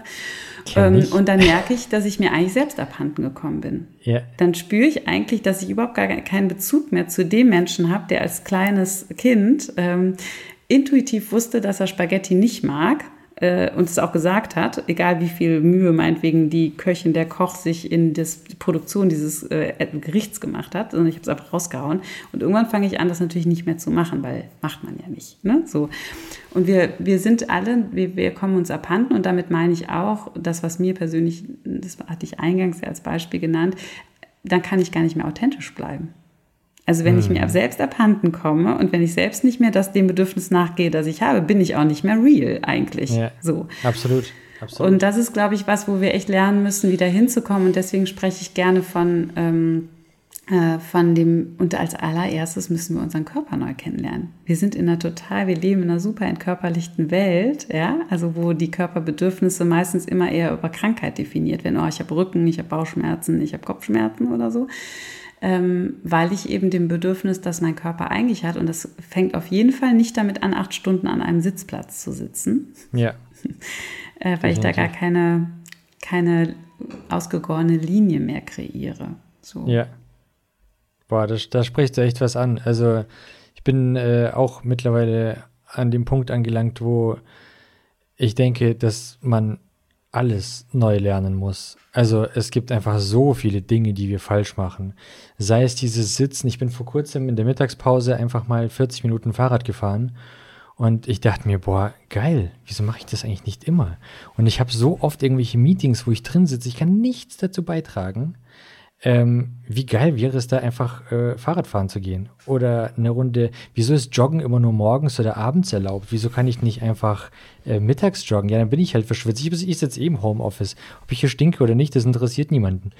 Ähm, aber auch, also ganz, ganz viele Dinge. Auch ähm, Geschmack. Mir ist vor kurzem aufgefallen, du hast gerade ein paar Dinge angesprochen, die mich echt ein bisschen getriggert haben, im positiven Sinne, äh, weil dieses authentisch sein, ich stelle oft fest, ich habe zum Beispiel einen Kumpel, der ähm, eckt zwar auch oft an, oder wie soll ich sagen, er ist äh, ein Original, so für sich, ja, aber er sagt halt immer das, was, wie es bei ihm ankommt, also wie, wie es, wie er es empfindet. Und dadurch wirkt er super authentisch. Und ich glaube, ähm, also ich, also ich kann mir vorstellen, dass viele Personen des öffentlichen Lebens da eventuell ähnlich sind, also wenn sie jetzt authentisch sind. Ähm, zum Beispiel hatten wir mal den Fall, dass wir ähm, ihm wurde eine im Rahmen eines, eines Festes wurde ihm eine Flasche Wein geschenkt irgendwie und der, die Person, die es ihm geschenkt hat, hat es voll angepriesen und voll der teure Wein und voll super. Und der hat es getrunken und hat gedacht, boah, schmeckt voll ekelhaft. Und alle waren total geschockt, wie kannst du das sagen? Aber er meint, ja, schmeckt halt, schmeckt halt nicht, mir egal wie es kostet, schmeckt halt scheiße. Und ähm, auch dieses, den eigenen Geschmack wieder verstehen und den eigenen, wir sind einfach so unglaublich influenced von Medien, Social Media, von Einflüssen, von dem, was wir lernen, was wir in der Schule lernen, was ja auch sehr, sehr, äh, ja, irgendwie nach, nach DIN-Norm funktioniert. Wir alle lernen dasselbe und für alle müssen alles gleich empfinden und da läuft schon sehr, sehr vieles falsch. Aber dieses Verstehen, wer man selbst ist, was einen ausmacht, wie man authentisch ist, das, ich finde es so unglaublich schwierig. Also ich bin jemand, der lässt sich sowieso, äh, ich bin da ein soziales Chamäleon. Ich lasse mich sehr, sehr einfach auf andere Menschen ein und ich kann mit jedem sprechen, aber halt, was davon bin jetzt ich? Das ist für mich selber sehr, sehr schwer zu sagen. Meine Frau sagt, wir leben jetzt hier im, im, im Schwabenland, so ich bin aber nicht, ich bin wie gesagt in, in Russland aufgewachsen, nicht hier. Und trotzdem kann ich aber mittlerweile ganz gut Schwäbisch, weil eben meine Schwiegereltern und so weiter, ne? Ähm, und sie sagt auch oft, ist dir gerade eigentlich aufgefallen, dass du hier versucht hast, Schwäbisch zu reden? Wirst du die Leute verarschen? So, das klingt doch voll lächerlich. Aber es nimmt mich einfach so ein, dass ich dann irgendwie, ich versuche mich immer an die Menschen anzupassen und dann immer gewahrt zu bleiben, wer bist du eigentlich? So, ähm, boah, das fällt mir super schwer. Also ich bin da, äh, ich arbeite sehr dran, aber mir fällt das sehr, sehr schwer. Und das, äh, ehrlich gesagt, ist das, glaube ich, das ist ja das Normal, was du gerade beschreibst. Ne? Also mhm. sich selbst irgendwie äh, irgendwann zu fragen. Und wie gesagt, die einen werden von körperlichen Themen an diesen Punkt gebracht, die anderen vielleicht, weil sie eine Trennung, also ne, oft, oft sind ja so bestimmte Initiationen oder oft ist es die Geburt der Kinder, dass man sich als Eltern nochmal neu befragen möchte, was will ich mhm. eigentlich vorleben, ne? wie will ich eigentlich sein ja. oder und das, was du gesagt hast, ist total spannend, weil nochmal genau für dieses äh, Gewahrsein für sich selbst im Sinne eines authentisch Lebens brauche ich halt meinen Körper, weil der mir den Widerstand ja sofort zeigt. Also wenn ich gut im Kontakt mit mir selber bin, weiß mhm. ich, äh, es gibt diesen wunderbaren Satz, wenn es kein klares Ja ist, ist es Nein. Oh mein Gott, wenn man danach lebt, ist es so krass, wie du dann durch die Welt gehst. Ja, einfach total anders. Weil wie oft spüren wir, ähm, das Nein eigentlich schon, wenn, äh, also einfachstes Beispiel, glaube ich, ich bin, ich habe einen Arbeitstag und ich weiß, was danach noch abgeht, weil ich habe entweder treffe Freunde oder habe hab irgendwie, keine Ahnung, äh, Care zu leisten oder oder. Ähm, und es kommt irgendwie noch ganz last minute was rein, so, oh, kannst du mich hier noch unterstützen? Ich brauche da jetzt deinen Support. Und dann kommt so irgendwie, Scheiße, ja. Eigentlich nein, aber, ne? So, dann merkst du es schon. Und wenn wir danach gehen, und das war jetzt eine dieser Mikro-Beispiele, äh, äh, mhm. ähm, es geht aber auch weiter hin zu, weiß ich nicht, ich bin in, zu einem Essen eingeladen und, äh, weiß ich nicht, äh, bin meinetwegen Vegetarierin oder Clean Eaterin oder was weiß ich äh, und merke, da hat sich jemand super Mühe gemacht stopfe ich mir das jetzt rein, obwohl ich das überhaupt nicht will? Oder ne, jetzt denke ich an deinen Freund mit dem Rotwein oder sage ich einfach, ich kann, will das nicht essen, brauche aber keine Ausrede. Sowas wie, oh, ich habe es mir mit dem Magen. Das ist ja auch ein Klassiker. Also mhm, wie oft mhm. werden Ausreden äh, benutzt? Es gibt, glaube ich, eine bestimmte Zahl, wie oft man am Tag lügt, die ist echt erschreckend hoch so. Ähm, aber wenn ich darauf gar keine Lust mehr habe, sondern wirklich erstmal mich selbst befrage, so, hey Körper, was sagst du gerade dazu? Und dann haben wir meistens halt schon die Antwort. Und es wird natürlich dann so, in, in, in, in desto mehr Abhängigkeitsverhältnissen wir sind, also vor allem jetzt Nukleus Familie, desto komplexer wird das. Aber es wird andererseits auch meines, meiner Erfahrung nach klarer, je mehr ich von vornherein sage, was gerade in mir möglich ist und was nicht. Und wenn ich in einem Struggle bin. Also wenn jetzt zum Beispiel, ich nehme noch das Beispiel auf von der Person, die kommt rein und bittet einen um Hilfe, obwohl man eigentlich jetzt gefühlt schon den Griffel in der Hand, also wegschmeißen wollte, weil man los muss, dass man sagt, wow, ich, es gibt gerade nichts mehr, was ich lieber täte. Ich will dir unfassbar gerne helfen, aber ich merke, dass mir mein Gefühl gerade sagt, dass das keine gute Idee ist, weil ich danach so stark in Stress komme und dann den anderen nicht mehr. So, das heißt, ich nehme nicht, also ich gehe nicht ins konfrontative Nein, ne, so will ich nicht, äh, so, um, um, mir selbst oder, oder oder ins Klassiker eigentlich viel eher natürlich. Ja klar, mache ich auch noch schnell. Und danach hassel ich mir einen ab und bin völlig am Ende. Und diese Mikrosituationen, by the way, sind die, die am Ende ja auch dann Richtung Burnout geben können. Ne? So irgendwie. Mhm. Ähm, und es gibt äh, einen ganz, auch einen anderen wunderbaren Satz, den ich sehr mag, äh, möchte ich geliebt oder geachtet werden. Und ich finde gerade im Miteinander mit Kindern, ähm, wenn man eben auch ähm, als Kind äh, oder wenn man anders, wenn man irgendwie im, im, im Miteinander mit jungen Menschen, mit kleinen Menschen beibringen möchte, dass Kinder es sich beibehalten, die eigenen Grenzen zu wahren, ja, ein Gewahrsein für sich selbst, dann muss ich selber das vorleben. Ja, wenn ich selber permanent meine Grenzen überschreite oder meine Bedürfnisse nicht in den auch, was heißt in den Vordergrund stellen, sie sind ja immer ein Stück weit auch in der Gruppe verhandelbar. Also ich kann sie, ich muss sie nur benennen.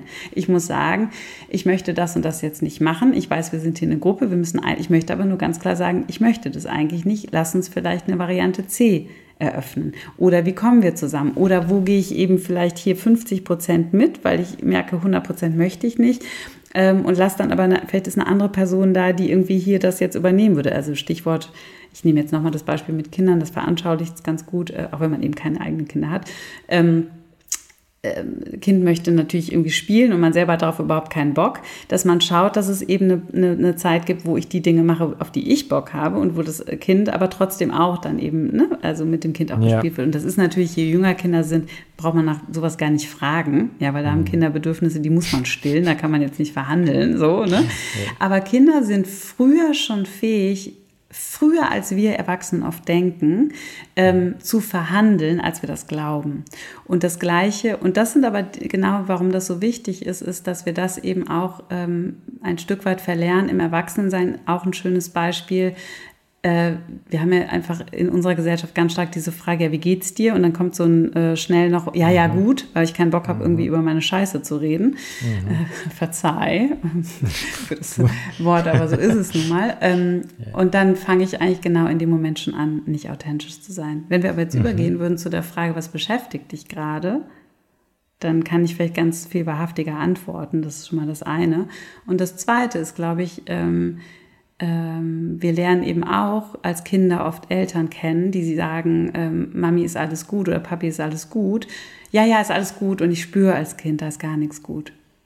So, und ja. ich lerne, ich lerne, ach so funktioniert das.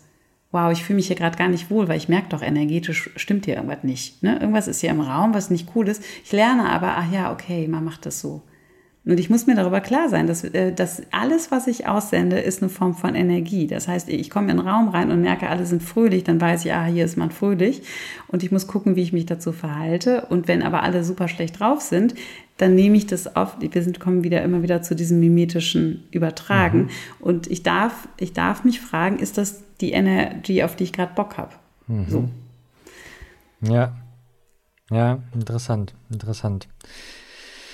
Ja, mit Kindern verhandeln, äh, einen Dreijährigen abends zum äh, Zähneputzen zu animieren, oh. da äh, ist, äh, mhm. ich sage ja immer zu meiner Frau, ich verhandle nicht mit Terroristen, aber das, äh, aber da ist, also das ist ein super geiles Beispiel übrigens auch, wo man ganz stark die Perspektive, mit, also meine Erfahrung mit Perspektivwechseln auch viel erreichen kann. Also indem man sich zum Beispiel fragt, okay, eigentlich geht es am Ende immer um die Hybris aus, äh, aus Autonomie und irgendwie doch sozial sich irgendwie einfügen wollen. Und diese Entscheidung, so ich möchte das nicht, ist natürlich gerade hier drei Trotzphase as its best ist eigentlich, dass, dass da die ersten Brüche, wir haben die alle erfahren. Ja, also alle, die, die jetzt diesen Podcast hören, werden das erlebt haben, dass irgendwann dieser Bruch des, der eigenen Autorität kam. Ja, so das wird aber jetzt gemacht und das machen wir bald so und so. Und hier ähm, über so eine Bedürfnisbefragung zu gehen, so, okay, ich, ich, ich spüre, ähm, du möchtest gerade lieber das machen, so, ähm, äh, und sich dann zu überlegen, okay, wenn mein Kind in einem Alter ist, wo es zum Beispiel spielerischer funktioniert, ne, was mag es denn zum Beispiel gerne? Und was wäre, wenn ich jetzt das Schnuffeltier nehme? Das muss ich aber auch die Zähne putzen. Und dann nehme ich das eben mit und wir machen es halt immer zusammen. Ja, also ähm, ich glaube, dieses sich hineinversetzen und nochmal, dafür brauche ich aber, und jetzt kommt der springende Punkt, einen Zugriff auf mich als Kind. Und das verkappen sich ganz viele, ne, weil sie es auch verdrängen wollen oder weil es irgendwie nicht mehr an der Zeit ist oder weil ich gar nicht mehr ähm, dahin zurückgehe. Man will ja auch grundsätzlich immer anders als meinetwegen die Eltern sein und es ist dann doch oft mehr, als man möchte. Ne? So. Und ich glaube, da, da hilft dieses Zurückdiven. Was hätte ich mir denn gewünscht als Kind? So. Mhm. Ja, ja, voll, voll. Nein, im Endeffekt, wir, wir finden dann auch immer einen Weg und es funktioniert, aber es ist einfach, wenn ich, wenn es einfach ums Verhandeln mit Kindern geht, äh, kam mir als wow. allererstes direkt dieses äh, abends Zähne putzen. Total äh, gutes Beispiel. Ja, mega Beispiel. So lustigerweise morgens ist das gar kein Problem. Morgens ist irgendwie noch alles lustig und alles cool, aber abends, wenn man weiß, dass danach dann auch noch dieses genau. Schlimme ins Bett gehen kommt. Genau. Ähm, ja, ja. So ist es halt. Müssen sie halt durch und wir auch. Alright, äh, wir sind jetzt schon irgendwie voll von einem Thema zum anderen äh, gesprungen, hm, haben auch ein paar Sachen gestreift. Du hast zum Beispiel jetzt gerade eben auch noch dieses Thema angesprochen, dass der Körper einem dann schon sagt, wenn es einem zu viel wird, also wenn die Psyche quasi so weit ist, dass sie schon den äh, Körper es spüren lässt, dass da irgendwas nicht stimmt. Ähm, ich hätte eine Frage zu ähm, deinem Werdegang an sich. Ich weiß nicht, wo ich das gelesen habe, entweder auf deiner Webseite oder auf LinkedIn äh, irgendwo habe ich es gelesen, dass ähm, du hast ja auch erstmal was ganz anderes gemacht, als das, was du jetzt tust. Du hast ja quasi, du warst Journalistin teilweise, du hast äh, promoviert in Medien- und Kulturwissenschaften, richtig? Genau. Mhm, ja. genau, und hast ja auch irgendwie voll viel mit Performance Art oder mhm. ähm, ein Buch, glaube ich, über Performance Art sogar ja. geschrieben auch. Mhm. Und ähm, ja, audiovisuelle Medien bist dann irgendwie ähm, zu was ganz anderem gekommen. Und irgendwo stand dann auch drin, dass dir auch dein Körper dafür Signale gegeben hat oder dass du irgendwie an einen Punkt gekommen bist, wo es irgendeinen Bruch gab. Wie, wie kam es dazu? Kannst, mhm. kannst du darüber sprechen? Ja, klar. Ja. Ähm, ich habe mich irgendwann äh, in meiner akademischen Zeit, also das ist schon eine, also ich, ich habe diesen Job sehr geliebt, also ich habe ihn auch 13,5 Jahre gemacht also mit Menschen zusammenzuarbeiten und dann parallel der Neugier für neue Themen nachgehen zu können. Also ich, äh, wie gesagt, habe ja eben von meiner Gender-Phase, sage ich mal, und dann kamen irgendwann Themen wie, ich habe mich sehr für Stille oder Erschöpfung interessiert, habe dann dazu geforscht. Äh, ähm, also egal, was eigentlich so in mein Radar kam, dadurch, dass ich Medienkulturwissenschaftlerin bin und aber dann auch an der Kunstgeschichte lehren und lehr, also forschen durfte, mm, war ich sehr, sehr weit in, in den Feldern, in denen ich mich, also ich habe mich sehr viel mit der Utopie, mit Utopiebegriffen, mit allem, was mit Partizipation zu tun hat, mit Kollektiven, ja, wie leben wir zusammen, wie wollen wir zusammenleben. Ähm, und das war für mich, das Vehikel der Kunst war für mich immer super toll. Und ich habe mich, ähm, das war immer schon so, äh, extrem gerne auch immer in Dingen so richtig im wahrsten Sinne des Wortes, ich so hin, also es hat sich mir oder ich ihm äh, äh, den Themen einverleibt, ja, also im mhm. wahrsten Sinne. Und so war das aber auch immer schon mit Menschen. Also ich bin unglaublich neugierig, bin gern mit Menschen zusammen. Ähm, und das Problem war, dass ich aber eben nie verstanden habe, schon ganz früh, also war ich, glaube ich, so, dass ich extrem viel, ich nenne es jetzt mal Integrationszeit brauche. Also ich bin sehr sensitiv, ich bin sehr sensitiv für Stimmung, ich weiß, glaube ich, sehr früh schon, wer eventuell was braucht braucht, ähm, ne? manchmal vielleicht sogar früher als, also das weiß ich jetzt erst, äh, als vielleicht die Person selber und habe das, habe ein wahnsinniges Helfersyndrom auch in mir drin und will dann auch gerne immer allen alles supporten und gerecht werden und so weiter. Und dann kommt dann noch ein unglaublicher Perfektionismus, der sich irgendwann so, ne, ist wirklich jetzt auch allen recht machen und bestenfalls keine Reibungsflächen anbieten, sondern so, dass alle mhm. zufrieden sind, ja, ganz, ganz tief in mir verankert.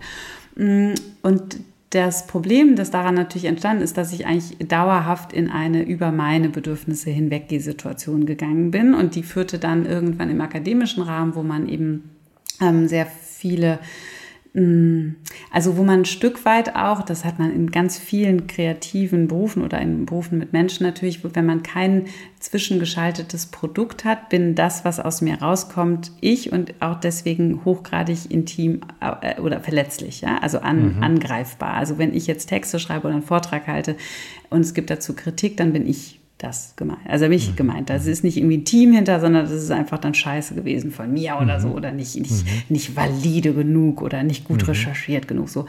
Und das ist ein extrem hoher Druck. Ja, also weswegen die tatsächlich die Burnout-Quote jetzt schon bei einsteigenden Erstsemester äh, Studierenden extrem hoch ist und ich auch in den 13,5 Jahren 13,5 Jahren wirklich ähm, mit StudentInnen ähm, eigentlich fast jedes zweite Gespräch war über zu, zu viel Druck, zu viel Stress, zu viel, ne, so ich, ich muss okay, performen. Krass.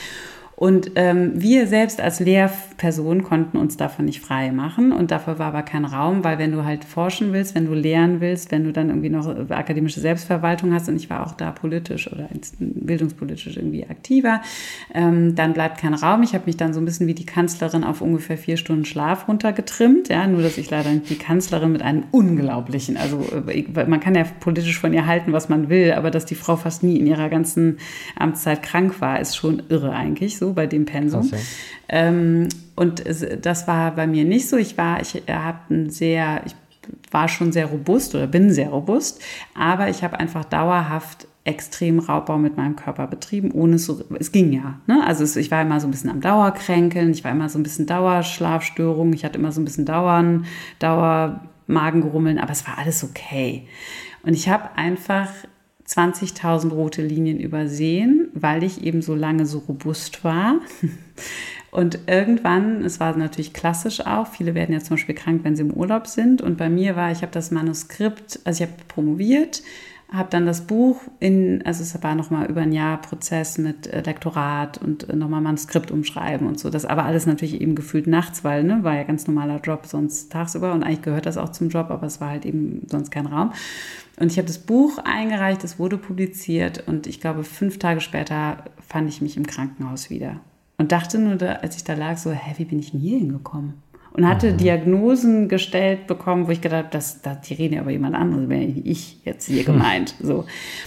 Und es war so erschreckend, dass jemand wie ich, der eigentlich doch immer dachte, er sei gut mit sich im Kontakt und er, er würde Grenzen setzen können und so, dass ich überhaupt keine Kontrolle mehr über meinen Körper hatte, gar nicht mehr.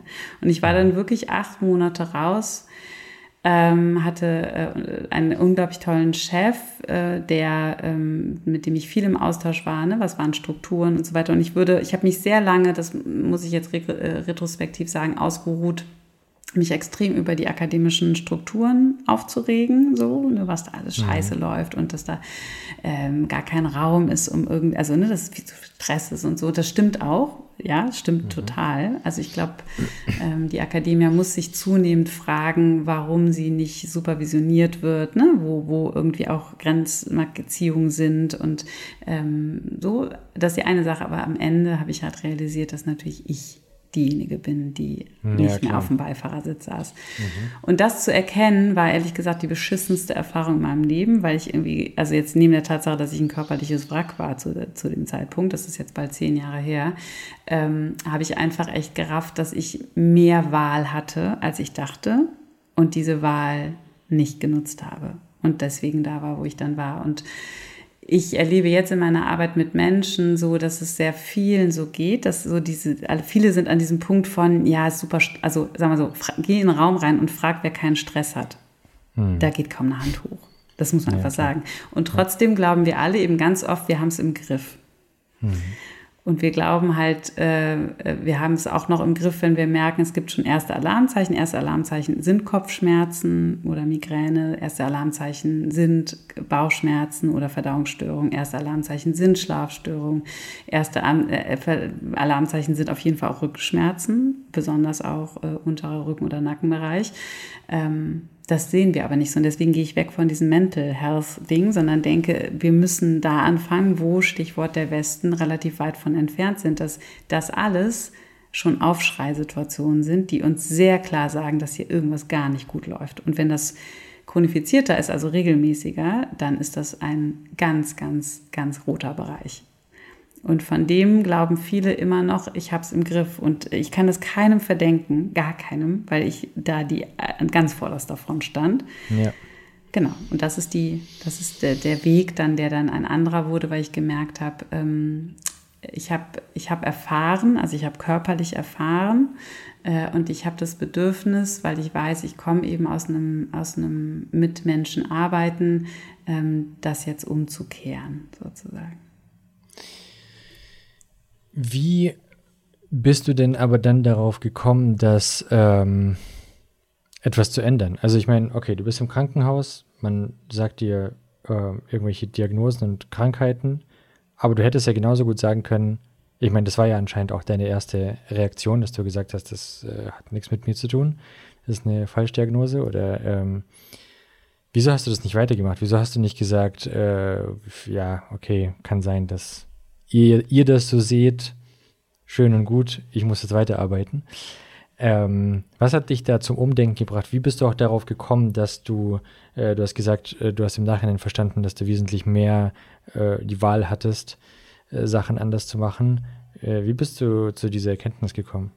Weil, mhm. also bloß nur ganz kurz, weil ich, ich, ich stelle mir das so vor, jemand, der so tief da drin ist, und ähm, sich selbst, wie du schon gesagt hast, an deinem äh, Körper Raubbau betrieben hast, der, also was ist passiert, dass du gesagt hast, okay, irgendwie, vielleicht liege ich doch nicht ganz richtig, weil mhm. bis hierhin warst du ja sehr von dir überzeugt, dass das Total, richtig ist. Ja. Äh, vor allem auch, ich, ich, ich, ähm, ich, äh, ich wollte es auch nicht sehen. Ne? Und das, das habe mhm. ich nicht gesehen, dass ich es nicht sehen mhm. wollte. So.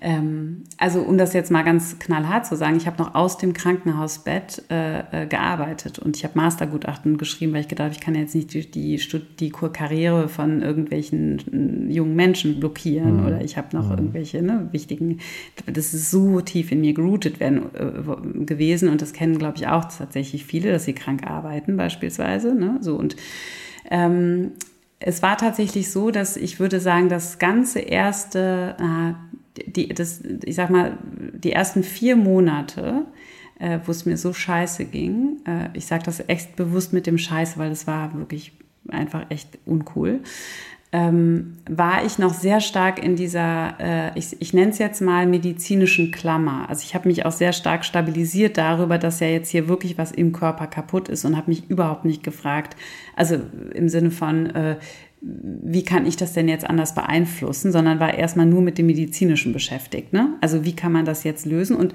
das ist das, was ich sage, ähm, wenn man eben jetzt nicht mit, mit einem medizinischen Team zusammenarbeitet, was ich glücklicherweise dann im Privat, also im, hausärztlichen Kontext hatte, wo direkt auch andere Fragen im Sinne von, wie, wie, wie, wie geht es Ihnen denn mit Ihren eigenen Bedürfnissen? Wie leben Sie denn erst das Private? Ne? Also wenn das nicht quasi als Fragen gestellt wird, bleibt man erstmal sehr in diesem, ich habe meinetwegen, und das erlebe ich halt auch mit Menschen, mit denen ich, ich habe meinetwegen einen Herzinfarkt oder ich habe meinetwegen, äh, keine Ahnung, jetzt ein, ähm, weiß ich nicht, eine, ich habe, ja, egal welche Erkrankung, ne, dann bleibe ich erstmal in diesem medizinischen. Und was mir damals äh, tatsächlich total geholfen hat, das war dann auch relativ stark, klar hat mir aber dann, ähm, hat auch echt ein bisschen gedauert, weil ich eben so stark in dieser Medizinbubble war, dass ich zu einer Verhaltenstherapeutin gegangen bin und gesagt habe, so von wegen, wie, wie bin ich dahin gekommen? Weil meine erste Idee war, ich kann nicht mehr zurück in den Job. Also ich habe gedacht, so ich muss das, ich, ich schaffe das gar nicht mehr. Ne? Das war die Uni, also das waren die Strukturen und so.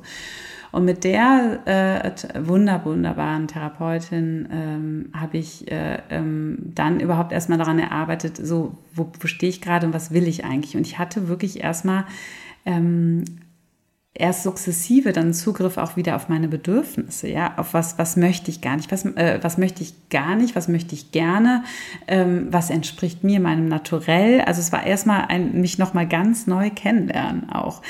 Ähm, und, äh, und ich habe vor allem gespürt, dass ich das zwar eigentlich ganz gut kann, vor allem aber bei anderen Menschen. Also ich konnte mir anderen Menschen super geil sagen, was jetzt Bombe für die ist, ne? Aber mir selber das zu sagen und meine eigenen Bedürfnisse nochmal kennenzulernen, so, äh, was will ich denn eigentlich? Ne? Und, und, und äh, was, was, so, das, das, konnte ich gar nicht mehr. Und das hat tatsächlich auch ein Stück weit erstmal gedauert, bis ich dann realisiert habe, nee, mir ginge es in jedem anderen Job so, ja, also dass ich mich aufreiben könnte oder dass ich äh, Gefahr laufen könnte, irgendwie äh, zu burnouten oder was weiß ich. Ähm, es geht wirklich jetzt an die Substanz und entweder bin ich bereit, da reinzugehen, in den Deep Shit, ja, oder ich bin es nicht und lande äh, drei Jahre später wieder irgendwo. Und vielleicht habe ich dann gar keine Frage mehr, sondern dann lande ich irgendwo, wo ich auch gar nicht mehr alleine, was weiß ich, rauskomme im Sinne von, ich habe so eine schwere Erkrankung, die ist nicht mehr heilbar oder so. Ne? Ähm, mir wurde also relativ schnell klar, dass Körper und Geist nicht voneinander zu trennen sind und dass ich das gerade noch selber in der Hand habe aber beim zweiten Mal habe ich es vielleicht nicht mehr selber in der Hand. Und das war für mich eine so große Angst. Ich habe da totale Ängste auch dann entwickelt. Ja, so, oh Gott, ne, schön vorher zu Utopien und so geforscht. Und man sagt halt, ähm, die Medizin ist, äh, das sagt, ist ein wunderbares Gespräch von Adorno und Bloch, zwei ganz, äh, ganz von mir geschätzten, ähm, äh, äh, klugen Menschen, ähm, die gesagt haben, die größte Utopie ist eigentlich, oder warum wir medizinische Utopien entwickeln, die Hoffnung, also vor immer zu leben, ist die in uns allen steckende Urangst vor dem Tod. Und warum wir vor uns selbst wegrennen, hat vor allem auch damit zu tun, dass wir eigentlich Angst haben zu sterben, weil wir wissen, dieses Leben ist super kurz. Und als ich das gerafft habe, ich erinnerte mich dann an meine Forschungszeit drei Jahre vorher zurück, dass ich eigentlich damit schon konfrontiert wurde, ja, warum ich mich immer noch mehr in, in irgendwelche Stressszenarien, weil ich eigentlich Angst vor meiner eigenen Körperlichkeit hatte, vor meinem körperlichen Dahinsiechen. Und habe dann aber gemerkt, okay, hier ist der Hebel und zu dem muss ich hin. Und das hat erstmal gebraucht. Und als ich den dann aber gefunden habe, da, und wirklich, als ich angefangen habe, klar Ja zu sagen, wenn ich Ja denke und Nein, wenn ich Nein denke, da wurde Leben geil. geil. Also ich glaube, wenn ich einen Auszug aus diesem Podcast brauchen werde, dann äh, war das der hier gerade. sehr schön, sehr schön. Ja. Ähm, krass. Also deine erste Reaktion war aber trotzdem auch, ähm, ich muss jetzt noch erstmal hier äh, weiterarbeiten, auf weil irgendwer Fall. wartet noch auf mich ja. und also weil oft in, in Filmen wird es ja oft so dargestellt, da kommt jemand ins Krankenhaus und danach ändert sich sein Leben, weil mhm. das, das war das Ding. Ähm, meine erste Reaktion wäre wahrscheinlich, also ich bin deswegen noch nie im Krankenhaus gelandet und ich äh, glaube, ich bin äh, bei weitem nicht Perfektionist genug, um, um da hinzukommen, aber ähm, äh, ja, gib mir halt Tabletten dagegen und dann mache ich weiter. Ist doch. Ganz äh, typisch auch, ja. Ich bin doch hier mhm. beim, im Krankenhaus. Ihr habt doch da was dagegen. Mhm. Da gibt es sowas von Ratiofarm. Genau, genau, ja. ja. Okay. Ähm, krass. Und aber dann hast du, dann hast du aber richtig die, die Reißleine gezogen. Also dann war es ja wirklich so, ähm, also du machst jetzt schon stark was anderes als zuvor. Mhm. Und ähm, wie war es dann, sich selbst so neu zu finden? Du musst dich ja, also es hat jetzt auch ganz viele bürokratische äh, Probleme erstmal, vor denen man steht, äh, selbstständig werden, nicht mehr äh, beim, vor allem, das ist, du warst ja nicht mehr in der freien Marktwirtschaft, du warst ja erstmal beim Staat angestellt, also du warst ja in der Uni, in der Forschung und dann zur Selbstständigkeit, das sind ja wirklich zwei unterschiedliche Pole. Das ist ja nicht mal nah beieinander. Das, äh, ja, das stimmt. Ähm, Gut, aber du, du hattest vorhin erzählt, dass deine Eltern äh, beide selbstständig waren. Ja, genau, aber ehrlich gesagt, das ist so spannend, dass du das aufgreifst. Damit hätte ich jetzt auch begonnen. Ja. Äh, genau deswegen wollte ich nie selbstständig werden. Also für mich war ja eben genau dieses. Äh, äh, kein, also gefühlt kein Wochenende, obwohl meine Eltern haben das schon versucht herzustellen, aber es gab, ähm, äh, meine Eltern sind in der Tourismusbranche, da habe ich dann auch zwischenzeitlich mal gearbeitet oder unterstützt und so. Ähm, und es gibt, aber wenn man selbstständig äh, ist, das habe ich einfach ganz früh gelernt, äh, eben so, es gibt natürlich eben vor allem Aufs und Abs, also ne, es läuft mal gut, es läuft mal nicht so gut und das erzeugt Druck und eben ein Unsicherheitsgefüge, das ist das eine. Und das zweite ist aber eben auch, ähm, äh, dass man eigentlich 24-7 einfach am Start sein muss. Ne? Also gerade in der Tourismus, ich erinnere mich noch an diverse Aschewolken, die irgendwie kamen, weswegen dann irgendwie Airlines nicht starten konnte oder, oder, oder, ist ja auch egal. Und so ist es ja in allen Branchen. Ne? Also es betrifft ja alle.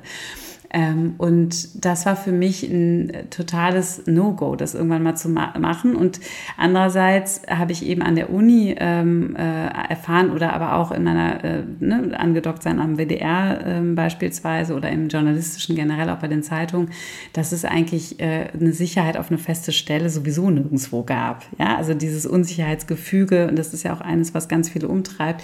Damals habe ich aber noch überhaupt nicht das Verständnis gehabt, ja, was ist denn eigentlich ein Wert, den ich habe? Also also ist Sicherheit beispielsweise ein mir total wichtiger Wert und habe ich deswegen irgendwie, bin ich deswegen so perfektionistisch, weil ich Angst habe, diese Sicherheit zu verlieren, zum Beispiel, ne? so als Idee. Und dann war es aber tatsächlich so, dass ich auch immer gesagt habe, mache ich nicht. Und ich bin, habe mich irgendwann dann schon während der, also nach, ähm, also äh, nach quasi meinem komplett äh, körperlichen Zusammenbruch, ähm, als ich dann wieder zurückkam, war klar, Dinge müssen anders werden. Ich habe sie jetzt selber im Griff, was tue ich? Und äh, wie das eben so viele machen, habe ich mich natürlich dann auch mit Achtsamkeit, mit Yoga, mit Meditation beschäftigt. Ähm, fand dann so spannend, auch ne, weil ich ursprünglich auf diesen, aus diesem Kultur-, Film-, Fernsehbereich komme, David Lynch, den, ich weiß nicht, ob du Filme von David Lynch kennst, genau, äh, der äh, transzendental meditiert und äh, da ich den extrem immer inspirierend fand, habe ich gedacht, auch mache ich das mal, ne? so, wie geht das?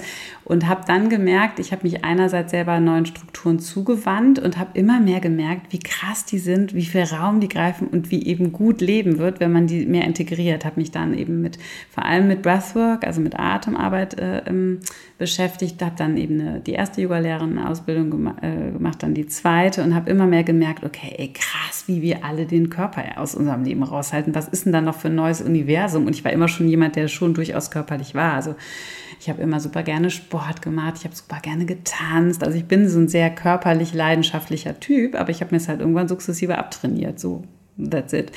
Und dann habe ich gemerkt, als ich das wieder mehr für mich geöffnet habe, so, okay, ich will kein Leben mehr, wo ich nicht selber spüre, was ich zum Beispiel morgens brauche, wenn ich aufstehe. Ja, das so und welche Strukturen ich aber gar nicht brauche. Das wird natürlich immer schwieriger, wenn man dann in Strukturen drin ist, ob es jetzt die eigene Arbeitsstelle ist, ob es die Anfangsschulzeiten von Kindern sind, ob es mhm. was auch was ich ist. Und ich habe gemerkt, okay, was brauche ich, um wirklich in meine Kraft zu kommen? Ja, was brauche ich denn, wenn ich jetzt gerade in so einem Rekonvaleszenzprozess bin und nicht direkt wieder krank werden will? Was brauche ich denn eigentlich?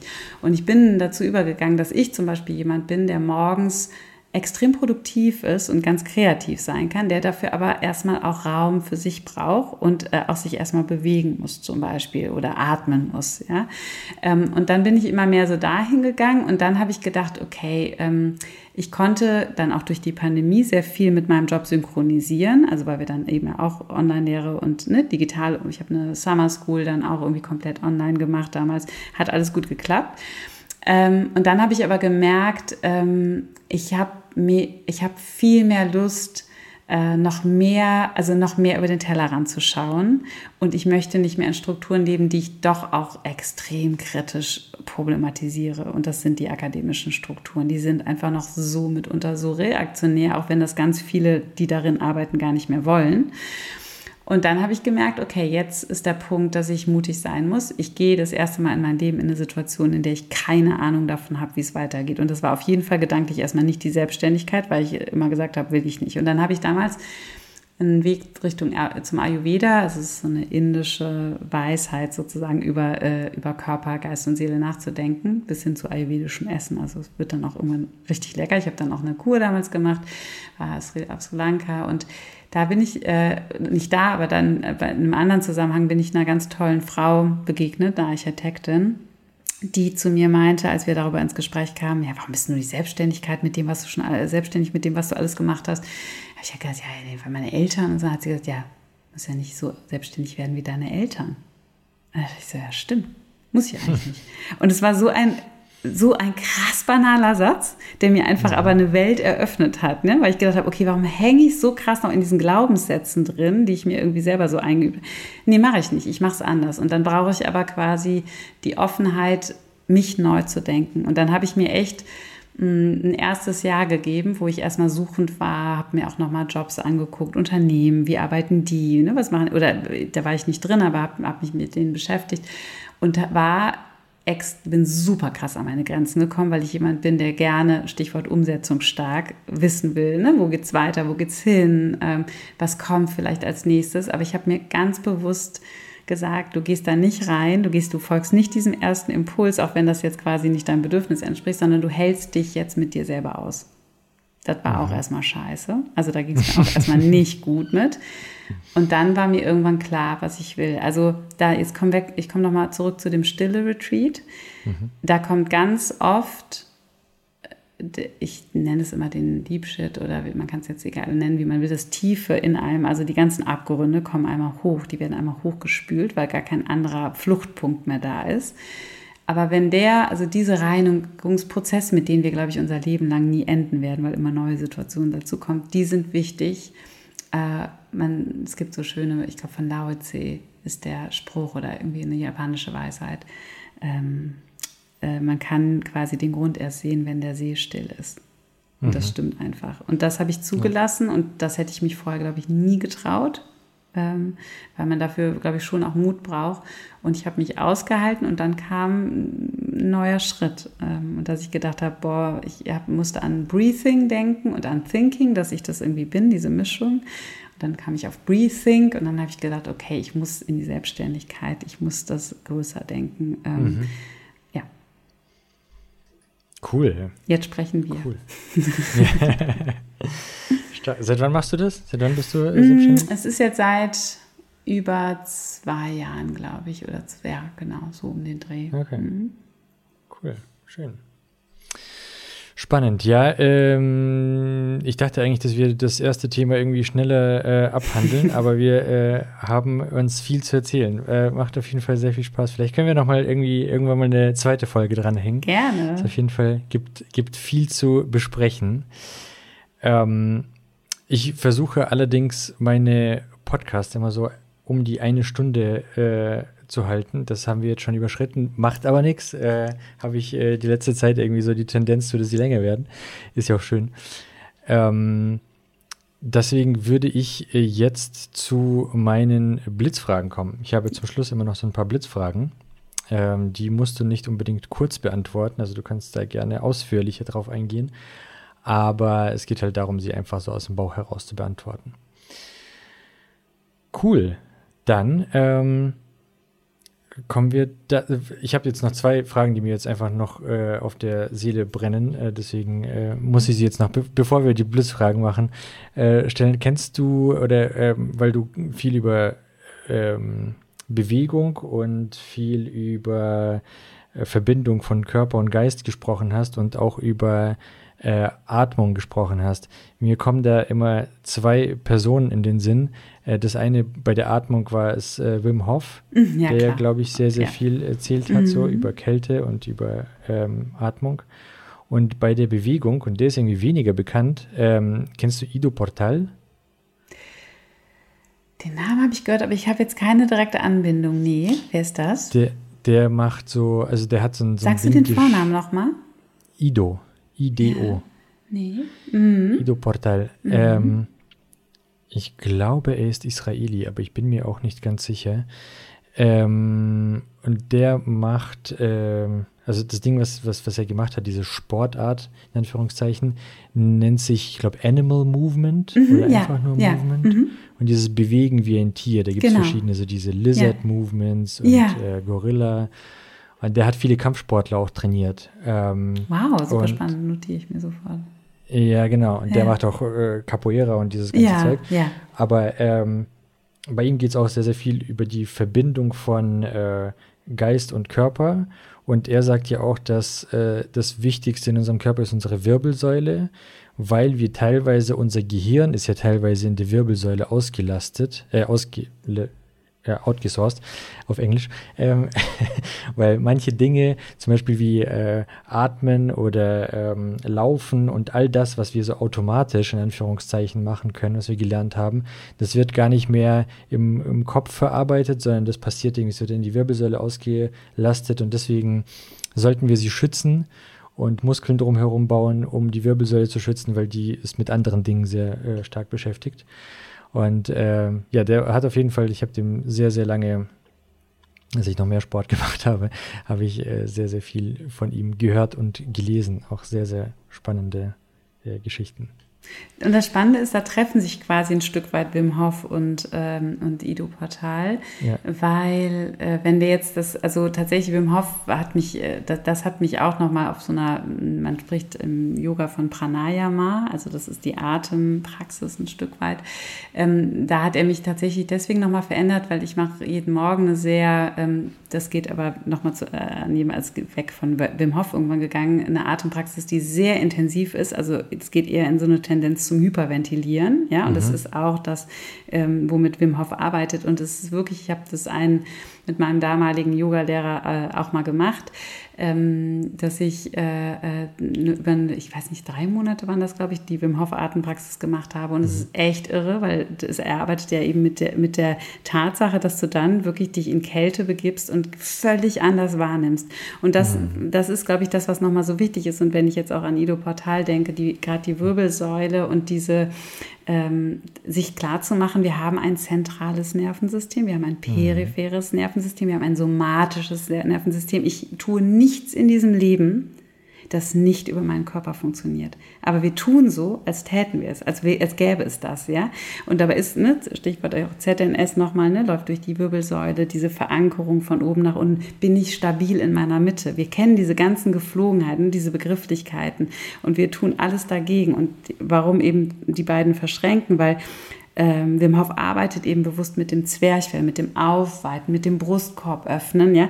Und natürlich, wenn ich das habe, wenn ich sozusagen ganz anders in meiner Atempraxis bin, ja, wenn ich mich wieder ein bisschen spüre und merke, ach, da unten ist ja noch ein Unterleib beispielsweise, den ich auch beatmen muss, ja, ähm, dann habe ich eine ganz andere Rotationsfähigkeit, ja, dann komme ich ganz anders in Bewegung zur Seite rein. Das heißt, ich kann auch diesen ganz, diese Mitte äh, trotz der Stabilität nochmal anders nutzen. Und der Atem, weil er eben so stark reflexiv auf Angst und Stress reagiert oder eben auch auf Glücksgefühle, ja, dieses, oh, mir geht's gut, diese Powerposen, ne, Portal arbeitet hundertprozentig auch damit so, ne, mir geht's gut, ich öffne meinen Brustkorb oder mir geht's scheiße und ich ziehe irgendwie meine, meine, meine ähm, äh, Schulter nach vorne zusammen. Das, das sind Welten, die sich direkt bei mir aber auch einschreiben. Also es geht dann nicht mehr nur, dass ich meine äh, Atmung unterbreche, ja, wenn ich, die, wenn ich meine Brust klein mache, sondern ich habe eine Selbsteinschreibung von mir geht es nicht gut. Ja, öffne ich meinen Brustkorb, habe ich das Gefühl so, wow, okay, mega. Ja. Ich nenne als allerletztes noch ein schönes Beispiel. Immer kennst du den Fußballer Cristiano Ronaldo? Mhm. Den portugiesischen ja, Schuh, äh, genau. Der hat sich ja, äh, der hat ja extrem viel Mentaltraining auch gemacht und es war immer, der wurde ja gefühlt, weil er so ein krasser Freischuss, äh, also ich bin ein Fußballfan, muss ich sagen, auch ähm, äh, Freistoß-Spezialist und der hat sich vor seinen Freistößen immer ganz provokativ vermeintlich provokativ, mhm. war aber auch, äh, hat er sich seine ähm, Hosen hochgezogen, um die Oberschenkel zu zeigen und hat sich ganz stabil aufgerichtet. Also er hat sich eine Selbstanschreibung quasi ein Stück weit gegeben von, ich bin stark, ich schaffe das jetzt, ich schalte jetzt diese ganzen Gegenfans, die mich ausweifen, aus.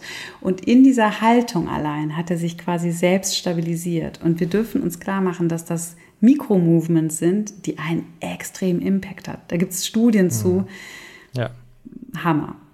Absolut. Der berühmte Gorilla Walk von, von ähm, Conor McGregor, ja. als er in den, in den Ring reinkommt und dieser, dieser Walk, mit dem sie sich auf die Brust schlagen, das ist übrigens auch von Ido Portal und das ist wirklich dieser Gorilla Walk. Das ist ja spannend. Daher. Ah ja, interessant. Ja. ja, es ist genau das. Mhm, genau. Alrighty, dann äh, Blitzfragen. Die Blitzfragen sind ein bisschen noch äh, techy behaftet. Ich habe sie gestern noch versucht zu cleanen, dass äh, ich sie dir, dir stellen kann. Ähm, aber äh, hin und wieder noch ein bisschen techy behaftet. Ähm, äh, Mac oder Windows? Windows. Ja, und zwar, äh, genau, wenn ich da drei Sätze noch zu sagen darf, ich kam, weil ich eben lange dann an der Kunstgeschichte gearbeitet habe, wo jeder ein Mac hat, ja, so, und wo das natürlich dazugehört, äh, bin ich wirklich ein so oldschooliges Girl, das äh, immer noch so gedacht hat, oh, ich, ne, wenn ich jetzt in so Präsentationsmodi bin, Dinge schnell gehen müssen, ne, ich auch gerne äh, viel in diese äh, Lection oder Session mit StudentInnen irgendwie reinbringen will oder bei Vorträgen, dann möchte ich jetzt nicht noch irgendwelche Umhandlings gedanklich haben. Und ich habe spannenderweise, bitte lach jetzt nicht oder an alle, die es hören, bitte lacht jetzt nicht, ähm, war für mich immer ähm, alles, was mit dem Mac zu tun hatte, sehr linkslastig politisch links. Ich weiß nicht warum, alles viel. Oder, oder nee, nee, nee, nee, nee, gut, dass du es fragst. Nee, tatsächlich von der Art und Weise, wie man Fenster schließt, wie man. Dinge denkt. Ich, und das, ich glaube, es ist bei mir ein. Hemisphärenproblem. Und ich, äh, ich habe Windows immer eher mit Dingen und ich habe gemerkt, dass ich das nicht ah, umgeswitcht kriege. Und ich glaube, wenn man das bei mir irgendwie mal neurologisch mhm. checken würde, hat es vielleicht auch was damit zu tun. Die Antwort hatte ich noch nie. Okay, stark. Ähm, aber das ist ja tatsächlich so, ja, dieses ganze, die, die ganzen drei, diese drei Button sind ja immer beim äh, Mac links und beim Windows rechts. Ja, okay. Interessant. Ähm, Smartwatch oder Dumpwatch? Keine Ahnung. Also ich Dumpwatch also, also halt ich schon Uhr gar nicht. Ohne smarte Funktionen. Jetzt äh, eine. Ach so, genau. Und Dumpwatch heißt. Das, das ist, äh, äh, wir, wir hatten es vorhin äh, von Neologismen. Das ist mein Neologismus dazu. Das, weil es gab nämlich die Dump Phones. Ah. Man hat ja, es gab ja bei dieser ähm, Entschleunigungsbewegung hat man ja nach den Smartphones ja. wieder die Dump-Phones hergenommen, also so ein Nokia 3310 genau. oder irgendwas. Ähm, und deswegen habe ich jetzt zu das, Ach, das ja aber das habe ich selbst okay. noch nie gehört. Ich sage das auch jedes Mal Dumpwatch und jeder bisher hat gesagt, was? Dumpwatch? Finde ich gut, finde ich gut. Guck mal, ich werde es nie wieder ohne dich denken können. Also halt eine. Mega. Also sowas von okay. Dumpwatch. Okay, cool. Ähm, Kaffee oder Tee? Äh, wo? Tatsächlich mhm. beides. Und äh, vielleicht könnte ich ins Mittelfeld noch Matcha okay. schmeißen. Ja, Aber das ist schon Tee. Das ja, genau. Auf der Ebene, aber im Sinne ja, von ja. koffeiniert. Also wenn jetzt die Frage nach Koffein, also gut, okay. Tee kann ja. Ne, cool. Um, ähm, Notizblock oder Handy? Notizblock. Ich bin echt okay. Miss Analog, ja. Aber tatsächlich auch, weil ich, äh, weil ich das äh, als eines der kraftvollsten Dinge finde, um meinen Geist auch immer noch so ein bisschen ähm, zu fordern. Ich meinte das ja, also im Sinne von, wir, wir äh, bewusst nicht den Weg der Vereinfachung zu suchen. So. Und nicht, dass man dass das nicht, also natürlich ist es total gut und ehrlich gesagt, ein ganz, ein ganz großes Wissen geht mir total flöten, weil ich mich mit vielen Dingen auch noch gar nicht beschäftigt habe und weil ich da noch ganz weit von weg bin. Aber ich glaube tatsächlich, dass wir, dass wir die, das ist eine Kulturtechnik des also Schreibens, deswegen ist Journaling übrigens auch der, eine der Praxen, die ähm, die wir üben müssen, die auch bei, ich, glaube, bei gar keinem äh, Coach oder, oder, oder Trainer äh, in die mit äh, mental, körperlich-mentaler Gesundheit arbeiten, ähm, ist das Aufschreiben von Dingen im händischen Sinne ein, eine absolute Kulturtechnik, die mit reingenommen wird, weil man wirklich sagt, auch jetzt hier sind wir wieder beim zentralen peripheren Nervensystem, dass das Rausgeleiten über den Finger, das sehen jetzt alle, die das hören, nicht, also ich zeige das gerade über den Finger, extrem wichtig ist, um wirklich Gedanken ja. loszulassen. Ja, ja. ja, also, und das spüre ich bei vielen. Man sagt ja auch, dass wenn man Sachen lernen möchte, sollte man sie mit von Hand aufschreiben, weil dieses kognitive Lernen nochmal ganz anders genau. funktioniert. Absolut. Okay, ganz cool. wichtig, ja. Ähm, Smartphone, Fluch oder Segen? Das ist jetzt, äh, ich verweise jetzt hier wirklich äh, äh, Hashtag Werbung äh, ähm, auf den Smarter Smartphone Workshop, den ich geben werde. Wow. Also ich, das kann ich gar nicht ganz, nee, das kann ich gar nicht mit Ja, Fluch oder Segen beantworten, weil ich finde es ein, ein unglaublich kraftvolles, erleichterndes, großartiges Tool, wirklich. Also, dass, äh, dass uns so, so viele Vorteile bringt, aber es ist auch, würde ich sagen, zeitgleich eines der größten Initiatoren äh, dafür, oder es ist, genau, dass es, dass es vielen von uns, äh, also dass es bei vielen von uns eine, ein Wegbewegen von uns selbst gibt. Ja, also ein Überantworten in dieses, unserer selbst in dieses Gerät und das darin transportierte. Ähm, ganz spannend, also das werden wir in diesem Workshop auch machen, sich wirklich nochmal zu fragen, ähm, habe ich überhaupt, welche Beziehung mhm. habe ich dazu? Und das sind mittlerweile ja, Beziehungen, die so weit gehen, dass wenn ich mein Handy zu Hause vergessen habe, dass ich genau. denke, mein Leben hat keinen Sinn mehr. Ja. Also, ne? Und deswegen, und in dem Moment wird es auf jeden mhm. Fall zum Fluch. Okay, spannend. Also ich äh, verwende ja diese Blitzfragen ähm, häufig wieder. Und dieses, ähm, die Frage habe ich jetzt zum zweiten Mal. Also du bist jetzt die zweite Person, die diese Frage gestellt bekommt. Und ähm, dein Vorgänger hat auch lange überlegt, aber meinte danach doch Fluch. Also, weil ich finde es einfach interessant, es hat sehr, sehr viele natürlich ähm, Vorteile oder, oder äh, ja, hat uns sehr, sehr, sehr bereichert, unser Leben, nach wie vor, tut es äh, nach wie vor, aber es hat halt auch sehr, sehr viel Unheil ins Leben gebracht. Also diese unglaubliche Total. Beschleunigung, das ist halt auch nicht immer so gut. Genau, und aber ich, ich würde jetzt den Schritt weitergehen, weil ich teile genau das, was mein Vorgänger gesagt hat, absolut, ähm, ähm, also zu 1000 Prozent. Ähm, aber ich glaube eben, wir dürfen immer wieder, Stichwort bin ich gerade, habe ich eine Wahl oder nicht? Und nicht das Handy ja. ist das Problem, sondern ich, die ja, das Handy nutzt. Und das ist das, wo ich, äh, wo ich glaube, dass wir ansetzen dürfen, nämlich viel mehr in die eigene Autorität, ja, in den eigenen, in die eigene Fahrersitzmentalität äh, zu kommen. Nämlich ist es meine Entscheidung, ob ich dieses Handy, weil wenn es nicht das Handy wäre, wäre es vielleicht was ganz anderes. Ne? So früher wurde man sozusagen, äh, äh, es ist eine Beschleunigung, da gebe ich dir total recht. Und vor allem, wenn man das eben auch mitbekommt, ähm, also wenn man noch nicht, wenn man jetzt Kinder nimmt, wenn man noch nicht so informiert über die eigenen Grenzziehungen ist, also man, man macht sie vielleicht intuitiv richtig, aber dann kommt etwas und wir sind so affektiv, neu, neugierig, wow, Dopamine, wir haben eben über Hormone oder ganz zu Beginn ähm, äh, im Vorgespräch drüber gesprochen, das funktioniert so gnadenlos, dass man eben auch, äh, und ich bin mir meiner selbst zum Beispiel eben noch nicht darüber bewusst, wie anfällig ich dafür bin, dann ist es ein absoluter Fluch. Also da brauchen wir überhaupt nicht diskutieren. Aber es ist eben, glaube ich, etwas, wo wir gezeigt bekommen als menschliche Spezies, ähm, dass wir selber die AutorInnen unserer ja. Geschichte sind. Und äh, wenn ich mich entscheide, das Handy, ich nehme das Handy ganz oft mhm. überhaupt nicht mit, und mache das so wie früher. Ich bin groß geworden in einer mhm. Welt, da hatte ich kein Handy und wenn ich mich, wenn ich zu spät war, war ich zu spät, entweder war die Person ja. noch da oder nicht mehr. Mhm. Und ich mache das so auch so. Aber ähm, äh, und ich mhm. erkläre das dann auch so. Ähm, aber das ist ja meine Entscheidung. Ja, okay, spannend.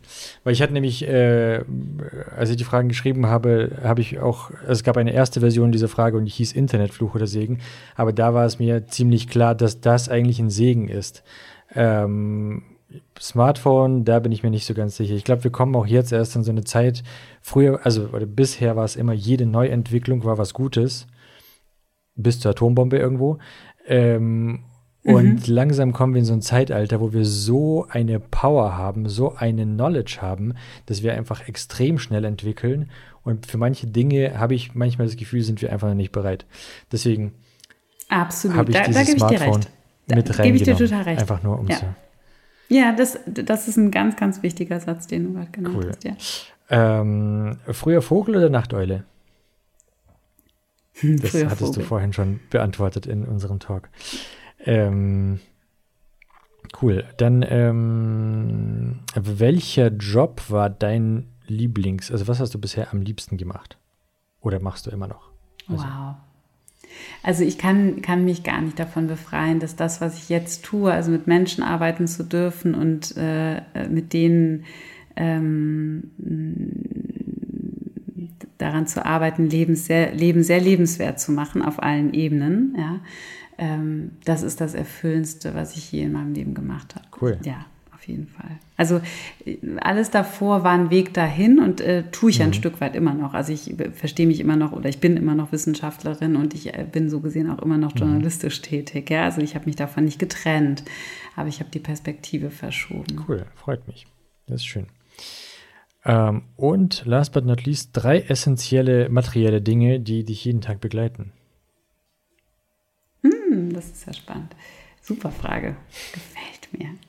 Ähm, mein, äh, mein, ich habe so einen, einen mhm. Dayplaner, also mein Tagesplaner sozusagen, oder meinen Wochenplaner oder Monats- mhm. oder Jahresplaner, ähm, den ich befülle. Da sind, ähm, ich habe meinen, jetzt auch hier äh, Schleichwerbung von ein guter Plan, da sind auch immer schöne so Zitate und nochmal Dinge drin, die einem auch so generell helfen, gut, gute Strukturen zu entwickeln. Nummer eins. Ähm, Nummer zwei ist meine mhm. Yogamatte. äh, und Nummer drei. Hm, ich kann mich jetzt gerade nicht so richtig entscheiden, weil es gibt natürlich viele Dinge, die man irgendwie so doch dann so mhm. daily used. Ähm, ist meine Brille, die brauche ich. Und ich trage keine Kontaktlinsen. Cool. Das äh, wäre bei meinen drei essentiellen Dingen auf jeden Fall auch dabei gewesen. Sehr schön. Alrighty. Das war Dr. Pamela Geldmacher. Vielen Dank. Hat mich sehr, sehr Danke gefreut. Danke dir, es war spannend. Ja. Ganz, ganz herzlichen Dank für die Einladung.